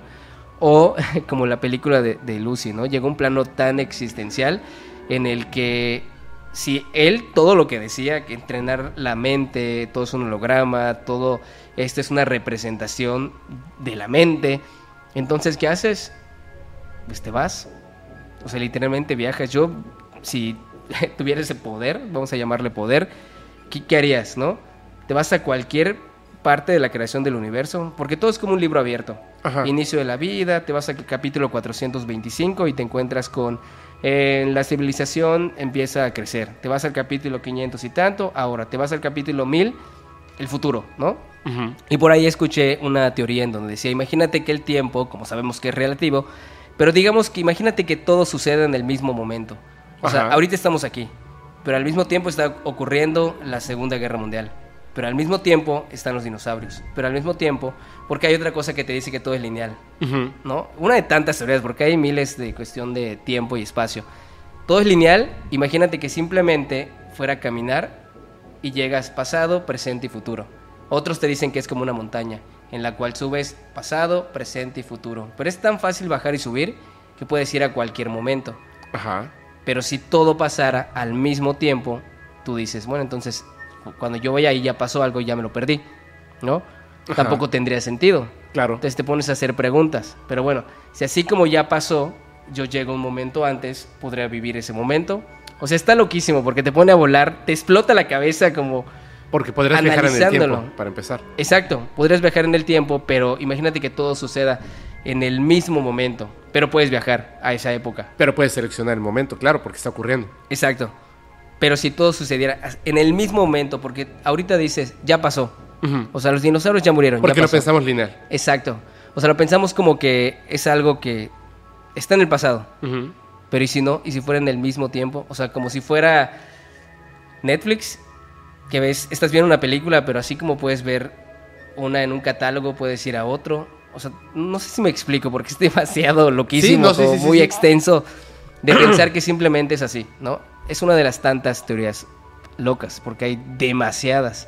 Pero a ver, vuelvo a la misma pregunta. Tú, tú, Daniel, ¿tú qué crees que pasó con él? Tengo un pleito con eso, porque yo sí soy fiel creyente de que alguien lo pudiera reclutar con el conocimiento que tiene. Si yo estuviera en un puesto tratando de buscar a gente especial, Sí, gente claro. que ha alcanzado el cerebro, no, no sé, gente, gente especial porque hablamos de, de que hay gente que... O sea, una persona que conciencia sabe cómo, cómo acceder a esa parte no visible del universo y construir lo que sea, pues obviamente lo quieres en tu equipo, me ¿no? llevo. Pero ahora vamos como si fuera eh, parte de una película de superhéroes. ¿Y si se lo lleva un villano? La cosa estaría más cañona, porque podrías manipular cualquier cosa. Bueno, el villano sería el un gran gobierno de poder Estados conlleva Unidos, una ¿no? gran responsabilidad. Pues, ah, bueno, sí, es que es potencia. Yo creo que... yo- me gusta la primera teoría. ¿Cuál? La... Que se fue con otros chamanes y... Sí, porque de hecho hay una entrevista que te dice que estaban investigando eso y estaban Ajá. yendo con diferentes y tal, y te explicaba cómo en cada cultura es diferente, pero tienen algo en común. Sí, Y eso está loquísimo. porque pueden acceder a la tiza, que es el... como detrás del telón, ¿no? Más Sí. o menos. ¿Qué pasa? Híjole.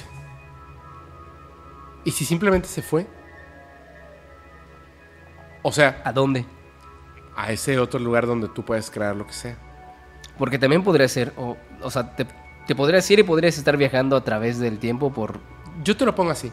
Si tú puedes crear lo que sea accediendo a, este, a esta parte, como lo hacía Pachita con los órganos, literalmente lo que sea, construir el universo como tú quieras, podrías construir tu ausencia, ¿cierto? Sí. Si sabes cómo hacerlo y él no quiere irse con la NASA, la CIA, etcétera, los villanos, pero tampoco quiere irse con estos chamanes porque pone en riesgo su vida, la de su familia, y simplemente decide crear su inexistencia, En esta realidad. claro, Porque- desaparece, pero él no desapareció. Porque podría ser que en esa realidad sí, des- o sea, sí desaparece, entre comillas, pero en otra no. Exactamente. Porque es un tema demasiado extenso porque se va a otras realidades, se va a poder viajar en el tiempo. O Pero ¿y si lo logró? yo no me quedaría en la Tierra, de entrada. Si fuera posible eso, me iría a conocer los millones y millones de, de de galaxias. Porque supuestamente, bueno, seguramente es muy... Para mí, para mí es muy tonto creer que no hay vida en, otro, en otra galaxia, Ah, por no, ejemplo, sí. ¿no? O sea, es como creerme eh, único y especial, ¿no? O sea, como un, un humano único y especial Sí. y eso no, no es posible. Claro. ¿no? Se me hace una teoría muy tonta, bueno, se me hace una realidad muy tonta que muchos se preguntan, ¿es que crees que haya vida en otros planetas? Es- estamos hablando que somos un grano de arena en una playa, en una isla, o sea, en todo un planeta. Podríamos ser un grano de arena en un planeta solo de arena. Pues imagínate cuántas posibilidades matemáticas, y soy malísimo en matemáticas, pero imagínate cuántas posibilidades hay de que exista la vida. Es como, Eh, Está, está esto de, de Fermi Y hay un capítulo, de hecho va a salir antes de este, va a salir justamente antes que este capítulo, y estaban hablando de eso, de las posibilidades de la vida inteligente en el universo.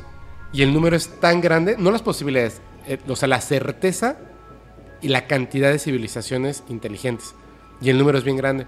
Pero luego, cuando se generó esa teoría, y esa ecuación, es una ecuación, no habían pensado en ciertas cosas, como por ejemplo, que no todos los seres vivos necesitan vivir en la superficie del planeta. Sí. Podrán haber civilizaciones, que es lo inteligente, viviendo dentro de su planeta, para no recibir eh, tsunamis, tornados, rayos, explosiones volcánicas, por supuesto, o sea, vivir dentro. Y entonces, si tú le agregas eso a la ecuación, todavía se multiplica mucho más la cantidad de seres inteligentes viviendo en el universo. Es una cosa así Lo que hice, tan grande. Hay un libro que no recuerdo el nombre que siempre platicábamos cuando me ponía a hablar de esos temas con unos amigos y me decían que esta mujer decía que ella había contactado con personas y o, o era visiones, bueno, no recuerdo muy bien porque es, es, es una plática muy antigua, pero te decía que hay diferentes como especies, ¿no? O Ajá. No sé cómo llamarle. ¿Especies? Sí, especies, ajá. especies en los cuales en cada universo se desarrolló de forma distinta. Por ejemplo, aquí los humanos, ¿no? Pero es muy futurístico o muy de película pensar que un caballo, ya sabes, como humano, hablando, ¿no? Un pez como humano, hablando. Entonces te decía que los extraterrestres, eso decía ella, eh, los que conocemos como los aliens, o sea, los que El clásico gris cabezón. parecida a la mía, pequeña, de- delgados, cabezones, este, grises, decía que esos eran exploradores y simplemente llegaban a la Tierra para pues agarrar recopilación y de diferentes planetas. Lo único que hacían, era su función. Pero los verdaderos extraterrestres de cada planeta tenían formas distintas y decía que ellos tenían formas de animales. Como que veas un toro con, con cuerpo de humano, como que veas un pez, como que veas un caballo, como que veas... Entonces decía que en cada, en cada galaxia, en cada universo se desarrolló de forma distinta la evolución. Entonces ellos eran igual de inteligentes, pero no se veían como humanos. Entonces ella los definía como que ella etiquetaba, como que hizo su... Felinos. Así, exacto, ¿no? hizo, hizo su, su definición de todo y te decía, no son como todo mundo piensa que son los extraterrestres. Y está Sí. loquísimo, ¿no? Te pones a pensar y dices, "Ah, Pues Es- sí, está hay, muy hay- loco. Hay, hay- no mucha, pero hay, hay información de los insectoides, reptiloides, o sea, no son primates. Humanoides, pero no son primates como nosotros. Y ahí va el, el- el otro tema que te traigo, que es el de Dolores Cannon. ¿Ya podemos pasar a eso todavía? Sí, na- Ya, pero, ok. pero aún así, Es que Rod, una cosa va para otra. pero aún así necesito saber tu respuesta. O sea, no, no en mala onda. Es más, te voy a compartir primero la mía. Ok. ¿Va? De, pero de... De Jacobo Greenberg. Ah, bueno, ¿tú yo, qué crees? Yo creo, yo creo que que él, yo creo que es no un- te veo muy seguro. O sea, creo, Sí. pero... es que yo quisiera, yo quiero, yo quiero románticamente pensar que con todo lo que descubrió él decidió, me voy, voy a continuar mis estudios, me voy a otra realidad, de repente regreso, me voy con una tribu africana donde nadie sepa quién soy, etcétera. Eso quiero pensar románticamente, pero creo que sí tuvo un final infeliz, porque eso hacemos los seres humanos con las cosas maravillosas, las destruimos como humanidad. Me imagino a la CIA encima de él. O sea, ¿quieres venir? Sí, no, vas a venir, o sea, así, ya sabes, la policía mexicana, eh, el SAT, los papás de los niños que no sabían qué estaba haciendo con, con sus hijos porque les enseñó a ver con los ojos tapados, Ah, eso etcétera. está loquísimo, ¿verdad? Es mucho. Que el, el güey veía con los ojos cerrados y dices, No, y, y los niños a los que les enseñó. Hay, hay este, escuelas en México que te enseñan a hacer eso. O sea, no escuelas, lugares donde te enseñan. Si eres niño es más fácil, si eres adulto es más difícil, pero dicen que en 20 sesiones lo puedes hacer. En- cuando ¿En vayas a la? Ciudad de México, te voy a pasar el contacto. Sí, sí. Yo lo tengo, yo quiero hacerlo. Cuando vayas a la Ciudad de México, eh, te va a pasar el contacto a una amiga y ella te va a decir. Creo que tuvo un final infeliz. Eso es lo que creo.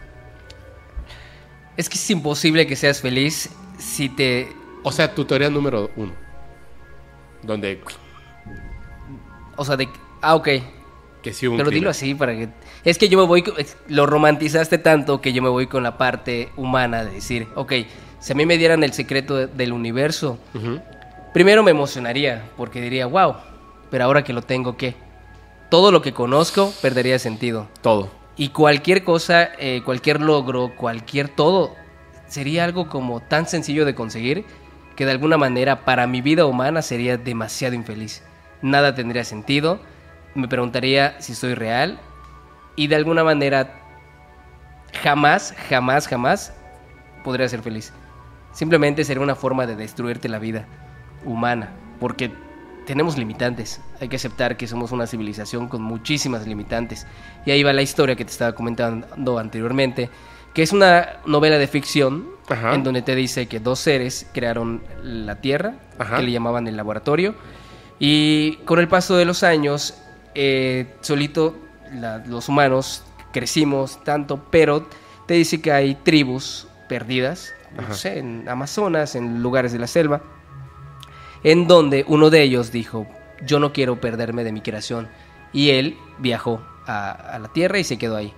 Entonces la novela te habla de que esta persona estaba tratando de encontrar a, a e- a su compañero, que con- junto con él que hizo la Tierra, básicamente, ¿no? Entonces me, me da mucho, mucha curiosidad cómo te explican que él se quedó con esa tribu. Y esa tribu tenía una inteligencia cañona, porque él les enseñaba del universo, física cuántica, matemáticas. O sea, tenían conocimientos muy altos que ellos les enseñaban. Y te lo describe de alguna manera como unos seres altos. Este, pero es- está loquísimo esa novela. Es ficción, recalco. Pero me gusta mucho la ficción porque no está muy alejado de la realidad, ¿no?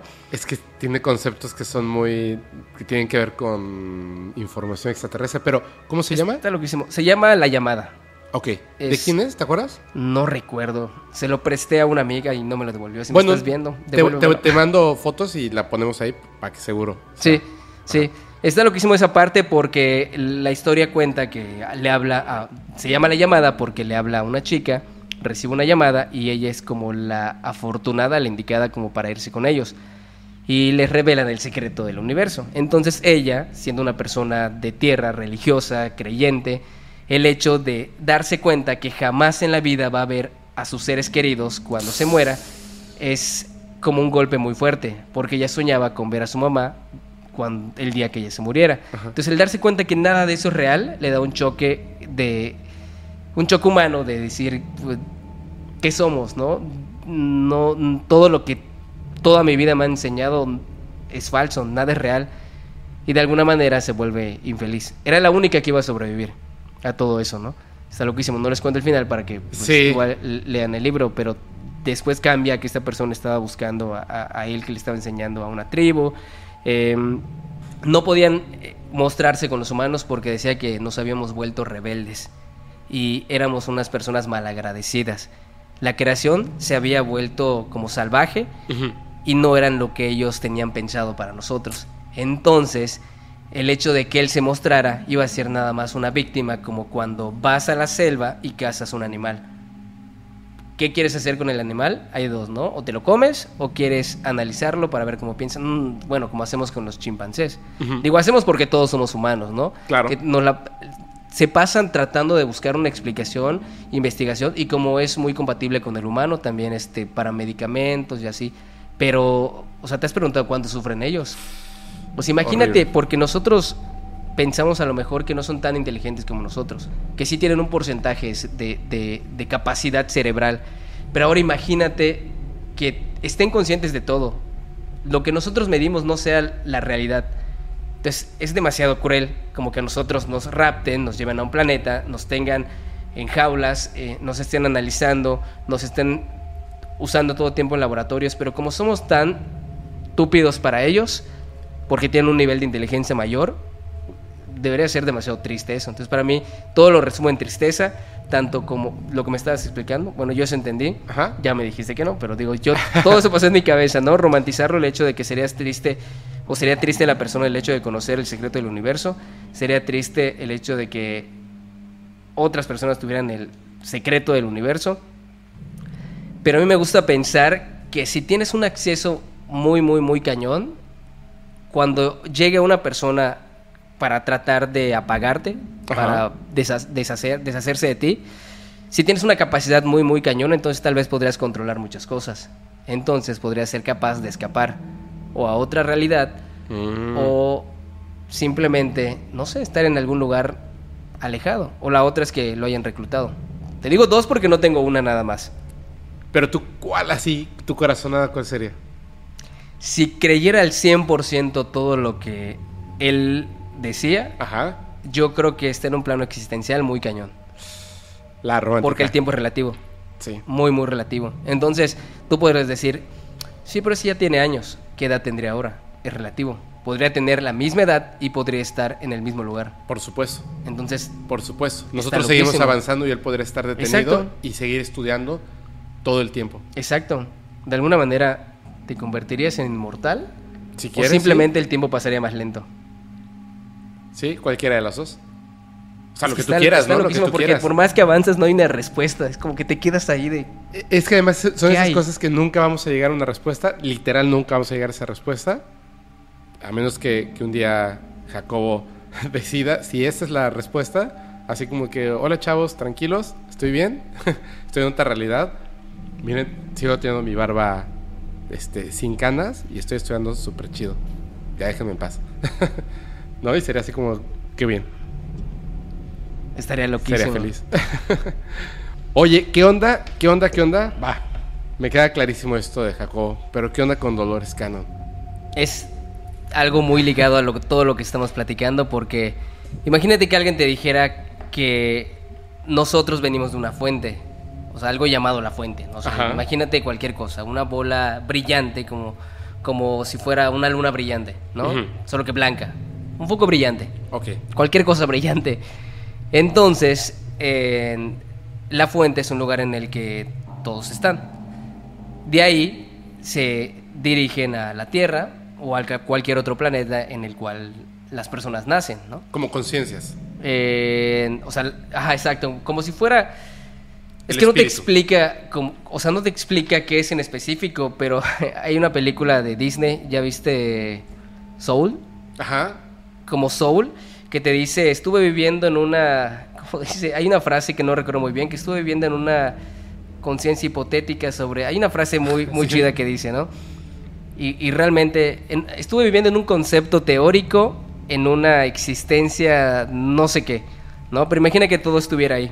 Entonces ella te dice que la fuente es el lugar en donde, si lo quieres ver como si fueran las almas, y de ahí se dispara a la Tierra o a, cualquier planeta, ¿no? Hay personas que anteriormente ya han estado en cuerpos físicos, hay personas que no, y es como si hubiera personas que es la primera vez que viven una vida, ¿no? Y otras personas que no.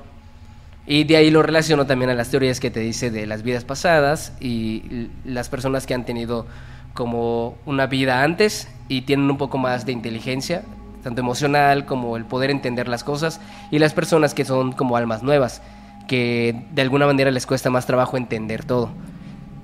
Es como, como una creencia muy, este... Como muy New Age, ¿no? O sea, es como... ah, hoy en día, si tú le preguntas a la gente cómo piensa que es, piensan en eso. Que Dios es una energía que está en el universo y que cuando uno fallece, su conciencia, energía, espíritu, alma, viaja hasta ese punto, se vuelve a mezclar con todo eso y cuando renaces, regresas a la Tierra o a cualquier otro lugar. Que es lo que te decía que pareciera que todo está relacionado porque de alguna manera nosotros somos energía y siempre vamos a ser energía. Claro. De ahí vienen las buenas vibras, de ahí viene el, viene el hecho de... De, de, de hecho, hasta cuando estás con una persona que tiene demasiada energía y está con un rollo muy positivo, chocas con ella y literalmente hay energía, Sí. ¿no? Entonces está loquísimo porque esta persona te dice que durante la Segunda Guerra Mundial pues murieron un montón de personas. Sí. Entonces hay una cosa que se llama la segunda oleada, Ok. en donde segunda oleada o tercera oleada, no recuerdo muy bien. Si no me equivoco es la segunda oleada. Ajá. Nada más por si quieren como como poner ese dato exacto, ¿no? Entonces te dice que hay un grupo de personas que se llamaban voluntarios. Esos voluntarios decidieron ir a la Tierra como para restablecerla. Porque a raíz de que murieron muchas personas para salvar la Tierra necesitaban gente con energía positiva. Entonces todos ellos se fueron como voluntarios a la Tierra y nacieron en la Tierra. Y de ahí te viene eh, diciendo, son tres oleadas. Sí, son tres oleadas porque te dice que ¿En De qué ahí- momento de la historia fueron pasando estas cosas, no? O sea, Eh, estas oleadas. No, es- esto te lo cuenta que pasó eh, después de la Segunda Guerra Mundial. Pero esa ¿no? fue la segunda o la tercera oleada, ¿no? Le llaman las terceras, la tercera oleada porque te lo divide en tres. Hay personas que tienen entre 40, 60 años, si no me equivoco, Ah. que eh, sí decidieron nacer en la Tierra, pero son personas que les cuesta trabajo adaptarse a la Tierra, son personas que por alguna extraña razón, no sé si a alguien le ha pasado que se siente como si no estuviera en su planeta, que siente que de alguna manera no encaja en este planeta, que siente que, no sé, es como si hubiera vuelto a renacer, ¿no? Obviamente no recuerda toda la vida pasada que tuvo. Entonces, estas personas les cuestan más trabajo adaptarse a la vida y de hecho te dice que muchas de ellas terminan suicidio.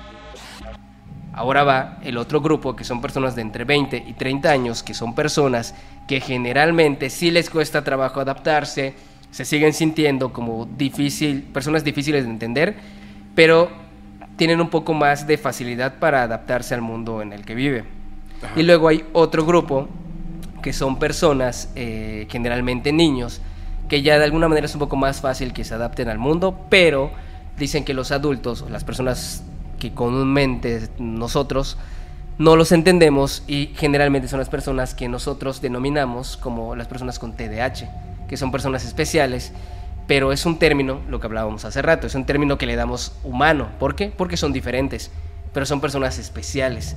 Entonces, te dice que cada uno de ellos, eh, pues fueron voluntarios, simplemente para salvar la Tierra. Ahí va la parte como romántica, porque te dice que, sí, ahí todo está chido, ¿no? Ahí me gustó esa parte de la historia, pero cuando te dice que fueron enviados como para salvar la Tierra con su energía positiva, suena algo así como los ositos cariñositos, ¿no? Como que con su energía dices, bueno, pero no está muy alejado de la realidad porque somos energía y todo es energía. De alguna manera pensamos en las buenas vibras y lo relacionamos con energía. No soy muy creyente de la religión, no sé tú, no, no, no, no tengo una religión, no, no creo en, en- en nada. Te diría que, que soy una persona sin religión, pero igual y desde que tú creas en algo, o sea, no eres... ¿Cómo se llama cuando no tienes religión? Se me fue Pues, la palabra. Este, agnóstico. Es, exacto. Pero de, de hecho que creas en algo, en, en una bolita en el universo, ya tienes una creencia, ¿no? Entonces, de alguna manera, es creyente. Ateo, entonces. No, porque ateo, según yo, es a nada. Ajá, por eso. O sea, ¿tú, tú eres ateo o eres agnóstico? Agnóstico, Ah, ok. ¿No? Porque a- a- ateo es completamente nada. Ah, sí, sí, sí. O sea, tú sí crees que en la, en la energía. en, en algo, Ajá. en algo, pero desde que creas en una sola cosa ya... Aunque no sepas qué es, pero hay algo. Exacto. Entonces, como todos somos energía, de hecho, en la religión, cuando mueres, te dicen que el alma es esa energía que de alguna manera regresa a algún lugar, ¿no? Como si fuera un imán, una bola brillante y ¡pum! regresa todo. Solo es prestada, ¿no? Como la película de Soul, que Ajá. de alguna manera de ahí llega a la Tierra y luego regresan y así, es, es un sin parar. Entonces imagínate que fuera todo así, pues tiene coherencia con el rollo de que en el universo es energía, en la Tierra hay energía, vibraciones de la Tierra, energía. Y no está muy alocada esa, muy alocada esa teoría. ¿Cómo lo descubrió esta mujer? Pues ella hacía regresiones con las personas. Y con esas regresiones empezó a descubrir cosas como la creación del universo, como la vida en otros planetas y el hecho de cómo la humanidad pues llega al- al- a la Tierra, ¿no? Y así como a diferentes planetas, porque puede ser que tú mueras en la Tierra, pero reencarnas en otro planeta. Y está loquísimo cómo esta mujer a través de las regresiones dice que descubrió todo esto. De hecho, hay un chingo de libros que ella ha hecho. Sí, lo sé. De, de está hecho, loquísimo, ¿no? Este, este era el tema donde dije que va a haber pleito. A ver, tíralo. Venga, desde el principio. No, no soy, no soy un este. Ah, No, lo voy a decir tal cual, cual como es. ¿No se te hace sumamente atractiva la manera en la que dice las cosas? Por ejemplo, de las oleadas y entonces vienen a salvar la tierra. Tú dijiste como ositos cariñositos. Gente que alguna vez te has sentido, y yo lo leí en su libro directamente porque una persona que es así como súper fan de Dolores Cannon me dijo, mira, y tenía marcado específicamente un texto donde decía esta parte de, tú eres especial. ¿Alguna vez te has sentido que como que no encajas con este mundo, no encajas con la sociedad, no encajas con tus padres, no encajas con tus amigos? Sabes que eres distinto, pero no sabes por qué, porque muy en el fondo está ahí. Es que tú eres una, un alma, una conciencia, un espíritu, una energía que en tu otra vida fuiste algo muy avanzado y en la próxima vas a ser algo muy avanzado. Está buenísimo, está buenísimo darle un valor a la gente por haber hecho nada, cuando el 99% o 100% de las personas cuando pasamos por la etapa de la juventud, donde cambian nuestras hormonas, nuestros pensamientos, no encajamos con nuestros padres, no encajamos con nuestros amigos, no encajamos con la sociedad, no encajamos con nada. Y eso no significa, puede ser, puede ser que sí, puede ser que no, pero en efecto es algo natural, físico, que tiene que ver con hormonas y cómo está constituido el cerebro. Pero esto se me hace muy interesante. Porque sí, esa es la parte como más, mm, mm, como dices, natural, ¿no? O sea, Es normal, o sea, ajá, todo es- el mundo. Exacto, porque eh, es normal que pases por esa etapa y tanto. Pero, eh, o sea, no sé, es que hay una diferencia. No sé cómo explicarte esa diferencia, porque por esa etapa todos pasamos, sentíamos que nadie nos entendía, etcétera, ¿no? Pero es diferente a sentirte diferente, pero no diferente como especial, como un Sí, superhéroe. como si no fueras humano. No sé cómo, no, o sea, no, defini- no definirlo como si mm, fueras humano, pero no, no sé, no sé cómo explicártelo como... Es que lo que voy es a lo siguiente, o sea, no- Pero no la parte de, de etapas, ¿no? Porque en etapas te das cuenta, es como estar consciente. o sea, voy a lo siguiente, o sea, no, no le estoy restando importancia a ese, a ese suceso que puede ocurrir en ciertas personas y que posiblemente eh, pueda o no ser que hayan personas especiales al respecto. Lo que se me hace un- donde yo no conecto es en el punto de, por ejemplo, eh, señora Dolores Cannon, ¿en qué basa lo que está diciendo? Me lo dijo una persona que estaba en hipnosis, o 10 mil. Ah, ok. O sea, ¿Y en qué se basa esa persona, no? claro, o sea, estás hablando de hipnosis que incluso los mismos psicólogos dicen, "Mm, no, el cerebro es muy poderoso. Aún en hipnosis puedes mentir. De hecho, en hipnosis O puedes crear una puedes crear una realidad de una manera hiper sencilla, cosa que no podrás hacer en una, en una etapa consciente. Entonces, si una persona en estado de hipnosis te está diciendo una historia súper gigantesca, necesitas pruebas, no solamente la palabra de la persona en hipnosis. El hecho de que una persona en hipnosis te cuente una historia increíble, al contrario de pensar que entonces es real, no. Posiblemente entonces es falsa. Hay que estudiar a la persona y etcétera. Entonces, ¿de ahí proviene tu información? Sí.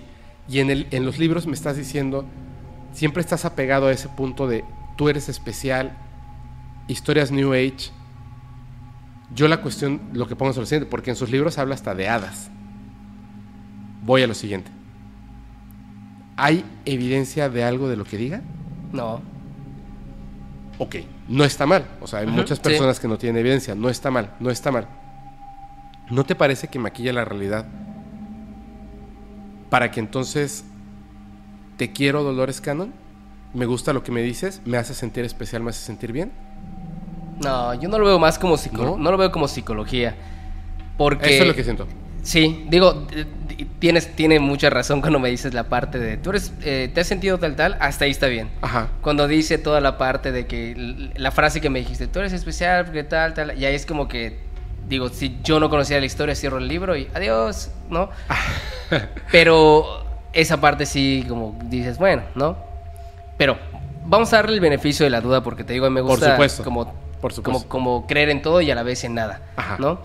En la película de Soul toca temas bastante interesantes y agarra un poco de diferentes corrientes, ¿no? De, de- sin meter religión, ¿no? Ok. De cómo eh, es como si fuera la fuente en la, en la que, o sea, en donde de ahí se define que vas al- a, la tierra. Sí, o sea, Este, como que se parece ese concepto, ¿no? Exacto. Obviamente Soul salió mucho tiempo después. De hecho, Exacto. podría decirse que Soul toma ese concepto para construir su historia. Exacto, solo que no tomó el libro de Dolores Cannon. no, pero el concepto, ¿no? pero, es como exacto, pero viene de diferentes, este, de diferentes creencias, religiones, ideas. Ajá, sí, eh, no sé, no sé el nombre, pero de diferentes ¿Culturas? corrientes, de diferentes corrientes, porque hicieron una investigación para, para sacar esa película. O sea, no fue como que o nada sea, lo que, lo que piensan diferentes culturas exacto, de la, exacto, de la muerte, agarraron diferentes corrientes sobre eso y lo que me gustó que no lo, no lo mezclaron como con una parte de Dios, de religión, ¿no? Es como estamos en un lugar, en un concepto teórico, este, en este, es, eh, de aquí nacen todos. Sí, lo este, convirtieron en un proceso más que, que una deidad que asume las decisiones. Exacto, que tiene un montón de ficción, Sí. porque obviamente, bueno, todo es ficción, estamos hablando de, de Disney, pero es una película que fundamentada con diferentes corrientes, o sea, tiene varias cosas de diferentes corrientes que sí te hace interesante. Sí, es mucho Lo mezclas con esta mujer, no todo, porque no puedes agarrar todo. Agarras algunas cositas de todo lo que dice ella y dices, "Ah, si lo juntamos, pues es como juntar mi exposición junto con otro con el que tengo match. Ajá, y arma bien. O sea, tiene una coherencia, ¿no? claro, por supuesto. Pero como todo, lo que te decía, como con lo de Jacobo, con lo de Pachita, no hay una, no hay una prueba. No he visto nada, no estoy ahí, o sea, no puedo saber ni me puedo basar de lo que le dicen muchas personas, porque como dices, el cerebro puede ser que la persona se lo imagine, la imaginación también es muy cañona, puede ser que esa persona eh, simplemente lo haya creado, basado en que haya leído un libro, basado en que haya leído una novela, basado en que haya visto una película, una mezcla de todo, o puede ser que tal vez sea real. Sí, sea- por supuesto. O sea, que es como lo que te decía en un principio, ¿no? O sea, lo importante es hablar con honestidad. A lo Exacto. mejor no es la verdad, pero es mi verdad. Exacto. No decir como es la verdad del todo. Porque alguien que dice eso es como, nada, güey, ve. Te, te voy a contar una cosa, a lo mejor para que, y para que la gente entienda por qué mi reacción hacia Dolores Cannon es de esta manera, Ujú. en específico. Quizás sin querer, por azares del destino, me ha tocado vivir ciertas situaciones que como ejemplo voy a poner una que ocurrió hace poco en el podcast paranormal. Hay una persona que se llama, bueno, no sé si se llama así, supongo que, que es un nombre inventado. Artístico. Supongo que, que acosa a mujeres en muchas comunidades de, de internet y cambia su nombre.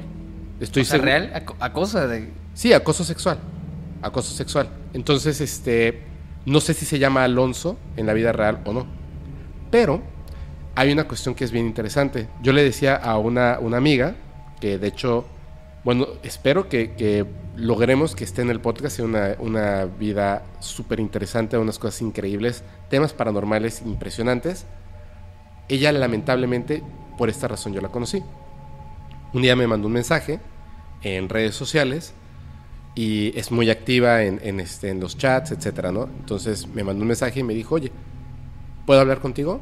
O sea, te quiero contar algunas cosas. Y le dije, claro, o sea, justamente en ese momentito, porque es muy difícil que yo hable ahora, como antes como lo comentábamos fuera de cámaras.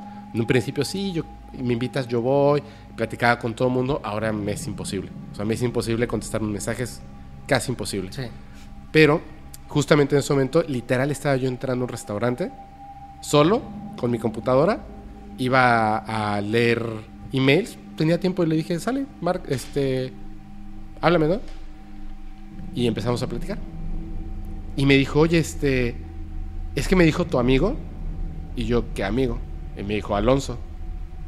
"Mm, yo No tengo ningún amigo que se llame lo Alonso. topo. No, no tengo ningún amigo que se llame. Así, no tengo ningún amigo que se llame Alonso. Me dijo, pero él me dijo que, que es tu amigo. No. Y entonces inmediatamente le dije, a ver, ¿qué fue lo que te dijo? Y me empezó a platicar. Te voy a decir básicamente cómo funciona este cuate. Entra al- a los estrenos, a los en vivos, y está viendo quiénes están ahí en el chat.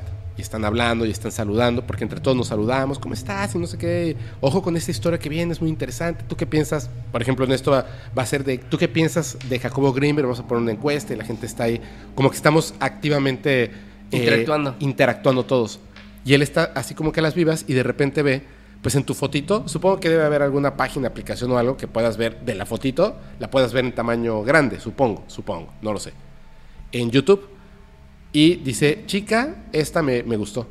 Y entonces está ahí y empieza a decirte, este, vamos a decir, por ejemplo, que se llama eh, Lucía.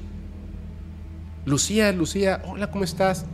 Varios días, va saludando, entra en las redes sociales, publica cosas y me, me ponen una donde están varias fotografías con varios invitados invitadas.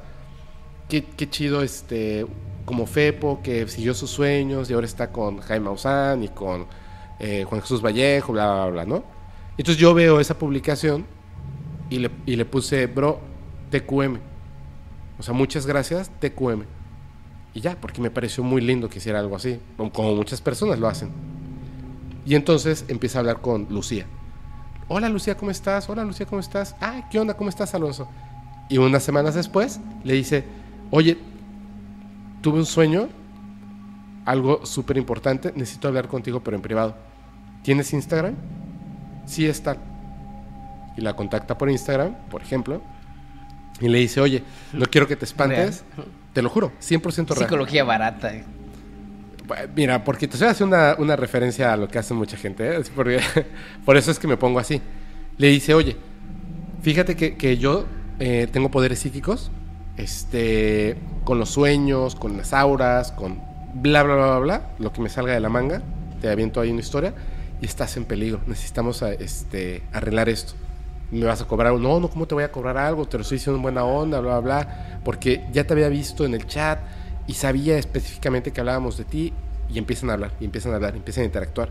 Y luego le dice, oye, este, obviamente la chica está así como de, no te creo, y le dice, es verdad. De hecho, yo soy muy amigo de Fepo.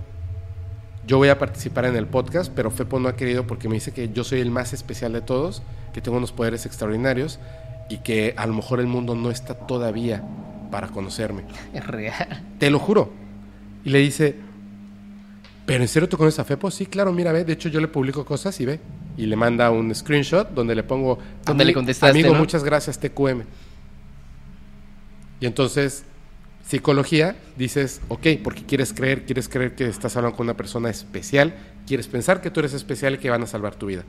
Y entonces empiezan por ahí, empiezan por ahí y fíjate, fíjate cómo pueden ser estas personas. Por eso cuando dicen, no, es que a lo mejor es una persona urgida, no, es un criminal que además ha planeado lo que hace mucho tiempo. Lo ha planeado de una manera muy clara. O sea, ha invertido tiempo en planear cómo hacerlo, porque lo que te acabo de decir cualquiera lo puede hacer. Ojo, hombres y mujeres tengan mucho cuidado con estas cosas, ojo. Y entonces le dice, tengo una pregunta, para que, para que veas que es real, tengo una pregunta. ¿Cuántos años tenías cuando te perdiste? Seis. ¿Lo recuerdas? Sí. ¿Dónde fue? Estaba yo en el supermercado y me perdí. Cierra los ojos, vuelve a recordar ese momento. Cierto o no, yo estaba en el mismo pasillo del supermercado viéndote. No manches, me acabo de acordar que sí. ¿Lo ves? Soy una persona especial, yo te estoy cuidando desde que tienes seis años. ¿Qué persona, como lo que decíamos de, de Patty? Estoy pensando en una persona, me está hablando una persona, es un mensaje para ti. Enrique, ¿quién es Enrique? ¿La mitad de México? ¿Quién es Carlos? ¿La otra mitad de México? Un 35% de la población se llama Enrique o Carlos. Ok, hay una probabilidad de que esta persona, cuando yo le diga piense en un nombre, te va a decir Enrique, ¿no? O, tienes un amigo que se llama Enrique. Sí. Cuando no? ¿A poco? Yo me perdí dos veces. Siendo chiquitos nos pasan ese tipo de cosas. ¿eh? Tú nunca. No hubiera pescado contigo. Pero te hubiera hecho otra pregunta. Pero fíjate, ahí, ahí, yo, no culpo porque no, no, es culpable la persona el hecho de ser un poco inocente en esa parte.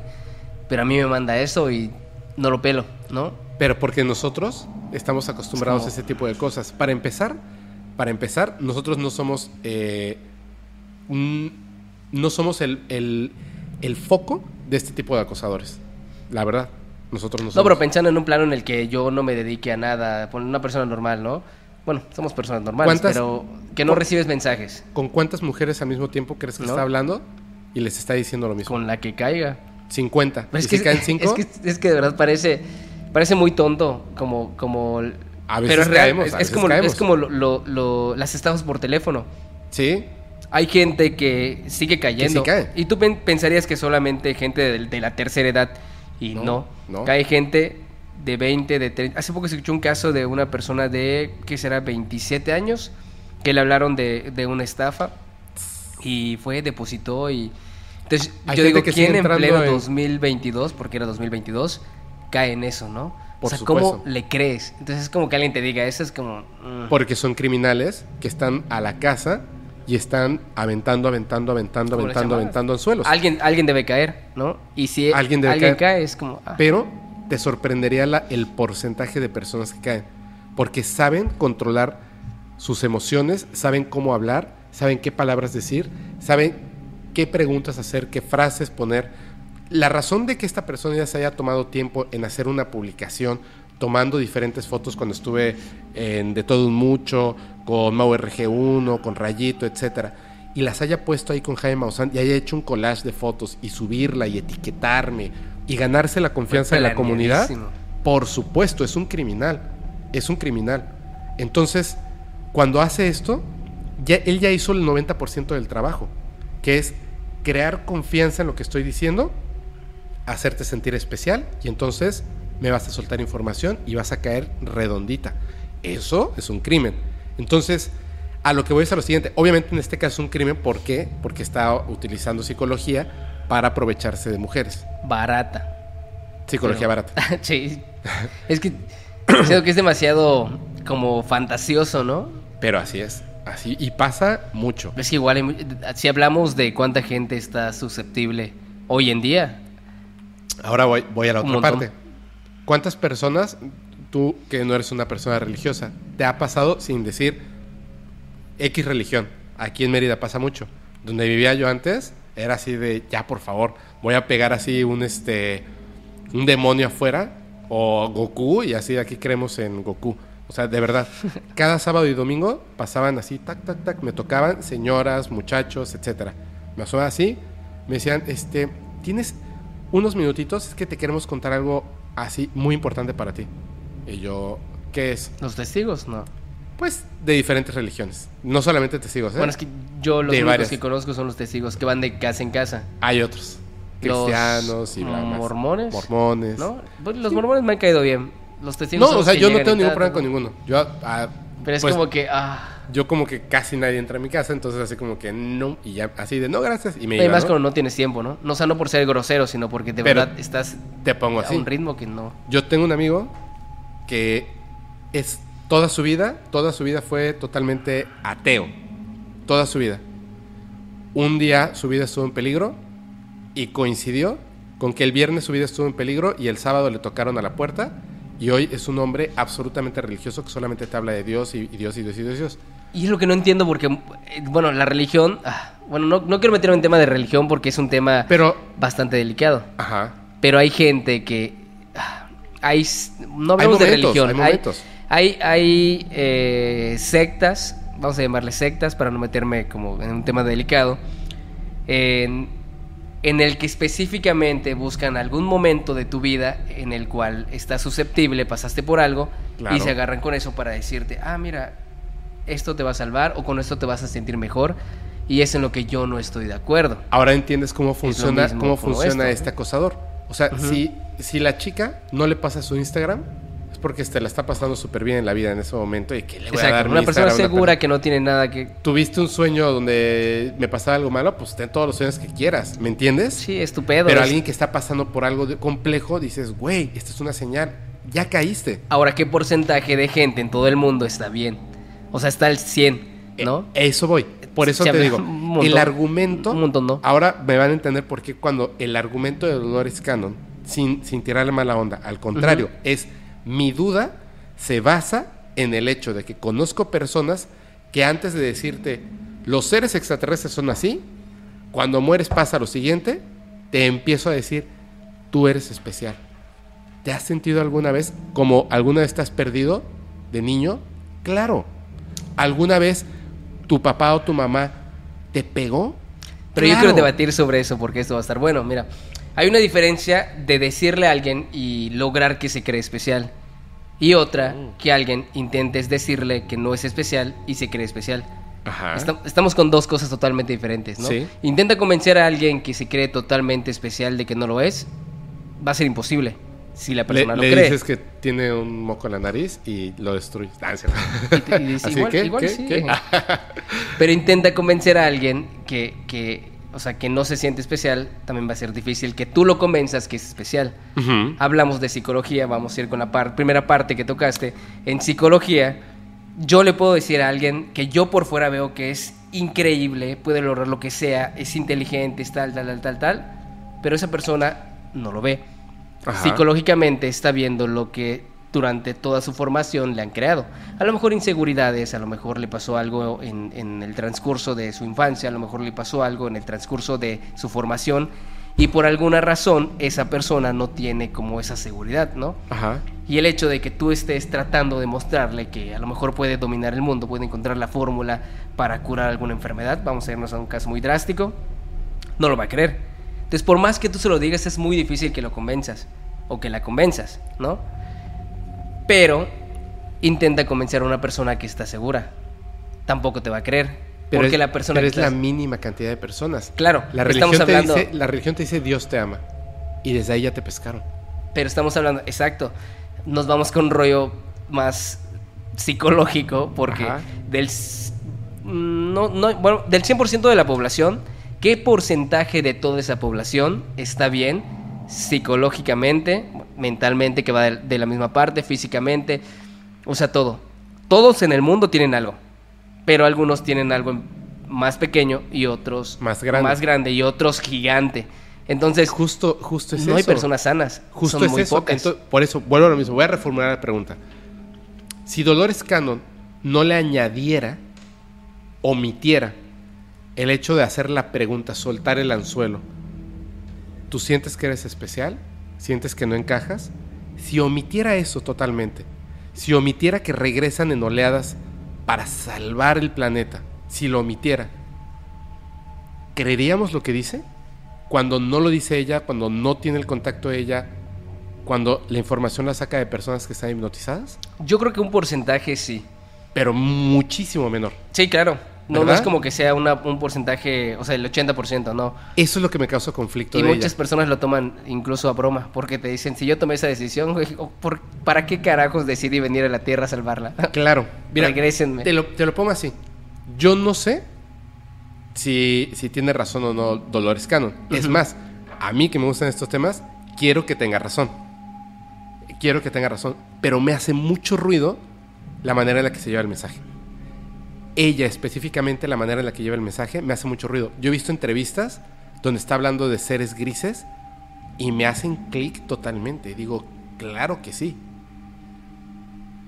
Pero es que no sé, no puedo creerte porque tratas de hacerme sentir especial para contarme algo.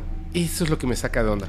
Pero ah, es que por más que quiera tratar de sentir especial a alguien, si Ajá. la persona so- no se siente especial, No, yo soy No un güey súper atormentado. O sea, Pero por eso te digo, si di- digamos que su plan, como el güey este que es acosador, intentara convencer a alguien de que es especial, es muy difícil. No sé si te ha pasado, todos tenemos un amigo o una amiga talentosa, pero de verdad realmente muy bueno o muy buena en lo que hace. Pero por más que tú le digas, no lo logras convencer de decirle, güey, cañón. o, o- o Pero amiga, o, sea, o- es- o tu me- pareja, quien sea tu novia, tu... Me trauma eso. No, no, hay, no hay manera, ¿por qué? Pues porque su cerebro simplemente no, no, no está bien de esa parte. Por las razones que quieras. Ahora, porque esta mujer intentando convencer a medio planeta no lo va a lograr? Por más que su plan, vamos a ponerlo así, de que no le queramos. ¿Y quién ¿Que es esta tipa que está hablando de eso y quiere vender libros? Por más que lo logre, güey, imagínate cuántas personas van a decir, oh, sí, estoy especial con eso. No. Si no le pelan a una persona que es de su confianza, que sabe que la quiere, mucho menos van a pelar a una desconocida. Claro. Ahora, cuando se topa con una persona, bueno, una persona que realmente se ha sentido extraña durante toda su vida, por alguna extraña razón que siente que no encaja, y no, no encajar en el, en el plano de adolescencia, que no encajas, porque eso es parte del proceso de, de natural del ser humano, ¿no? Sí. Cuando no encajas en el sentido de que algo no te sabe, algo no tiene sabor, por más que encuentres la felicidad absoluta en ingresos, en pareja, en familia, sientes que algo falta, ¿no? Cuando esa persona llega con ese mensaje, no le vas a creer del todo, porque no creo que haya un ser humano que simplemente te digan algo y te lo creas al 100%. Sí. Pero al menos te haces la pregunta. No, que los Ah. convencen. Claro. Como, como este güey. Primero va soltando como la semilla, Ajá, se gana Y a la lo mejor alguien se lo cree y alguien no. Sí. Pero si te están diciendo algo así, obviamente primero te da el beneficio y la duda. Pero las personas que sí sienten eso raro, que han pasado adolescencia, Pone que estamos hablando de una persona que tiene 60 años, ¿no? Que ha vivido de todo. Y como ha vivido de todo, pues no lo vas a llevar al baile. Y llega ese mensaje y dice... Me "Bueno, cuadra. eh, sí, pero no le quiero al 100%, ¿no? Ajá. Quiero saber más. Sí. Quiero entender más. Le das el beneficio de la duda, pero al menos estás abierto a decir, bueno, quiero entender qué es lo que tú tratas de decir, porque lo que tú dices se me hace muy familiar. Tengo empatía con esto. No con Sí. todo lo que dices, solo con la primera frase. ¿Has sentido que no encajas? He vivido de todo, hecho de todo. Me he cambiado, me he modificado, he crecido como persona, he intentado, he has hecho todo. Y aún así, no concibo la felicidad absoluta y siempre he sentido que no encajo en este lugar. De alguna manera siento que vengo de algún lugar en el que no entiendo este mundo, no entiendo la guerra, no entiendo, ya sabes. Hay personas así, porque de momento platicas Sí, con muchos. personas y te dicen, güey, sí, dices, ah, está loquísimo esto, ¿no? O tú estás demasiado O a lo loco, mejor no te lo dicen, pero en privado lo sienten. Sí, sí, sí. Hay quienes te dicen, sí, me gusta mucho. Puede ser posible, ¿no? Pero se siente diferente tal vez. Porque lo que te digo, si hablamos y lo mezclamos con psicología, como lo acabamos de bajar, es muy difícil que tú convenzas a alguien. Pero si alguien se siente tal vez identificado, no te va a querer al 100, pero te va a dar el beneficio de la duda. Yo, Está yo, yo te lo pongo así. A, a ver, va, va- va la pregunta. Y yo también te voy a responder. O sea, yo también voy a responder a la pregunta. A lo que dice Dolores Cano, de la fuente, del retorno de, de almas, espíritus, conciencias, energía, vas y vienes, las oleadas, ¿tú crees que es real? No podría decir... mm, No. ok. A ver, ahora te sí. voy a explicar cómo funciona lo que yo pienso. De todo lo que te he contado de las miles de teorías, haz de cuenta que de cada teoría vamos a Algunas cosas te vamos a poner un no. número. Exacto, vamos a ponerle de las 30 teorías, de las un montón que, que existen, saco esas 30 y de las 30 divido mi 100%. 100%. Ok. Entonces, en la de Dolores Cannon hay cosas que sí cuadran y otras cosas que no. Para ti.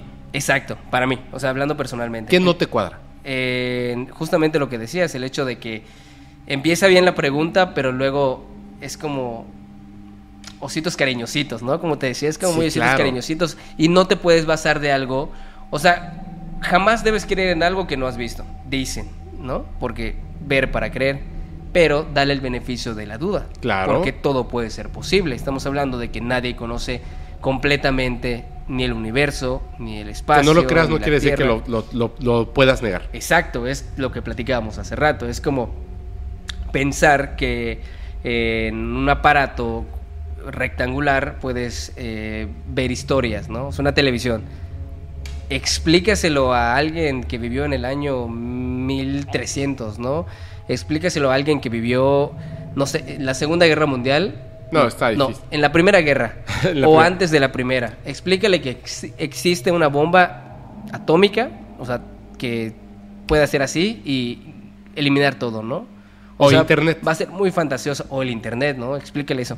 Explícale los- lo- eh, que puedes viajar al espacio. Explícale Pero- que puedes salir de la Tierra.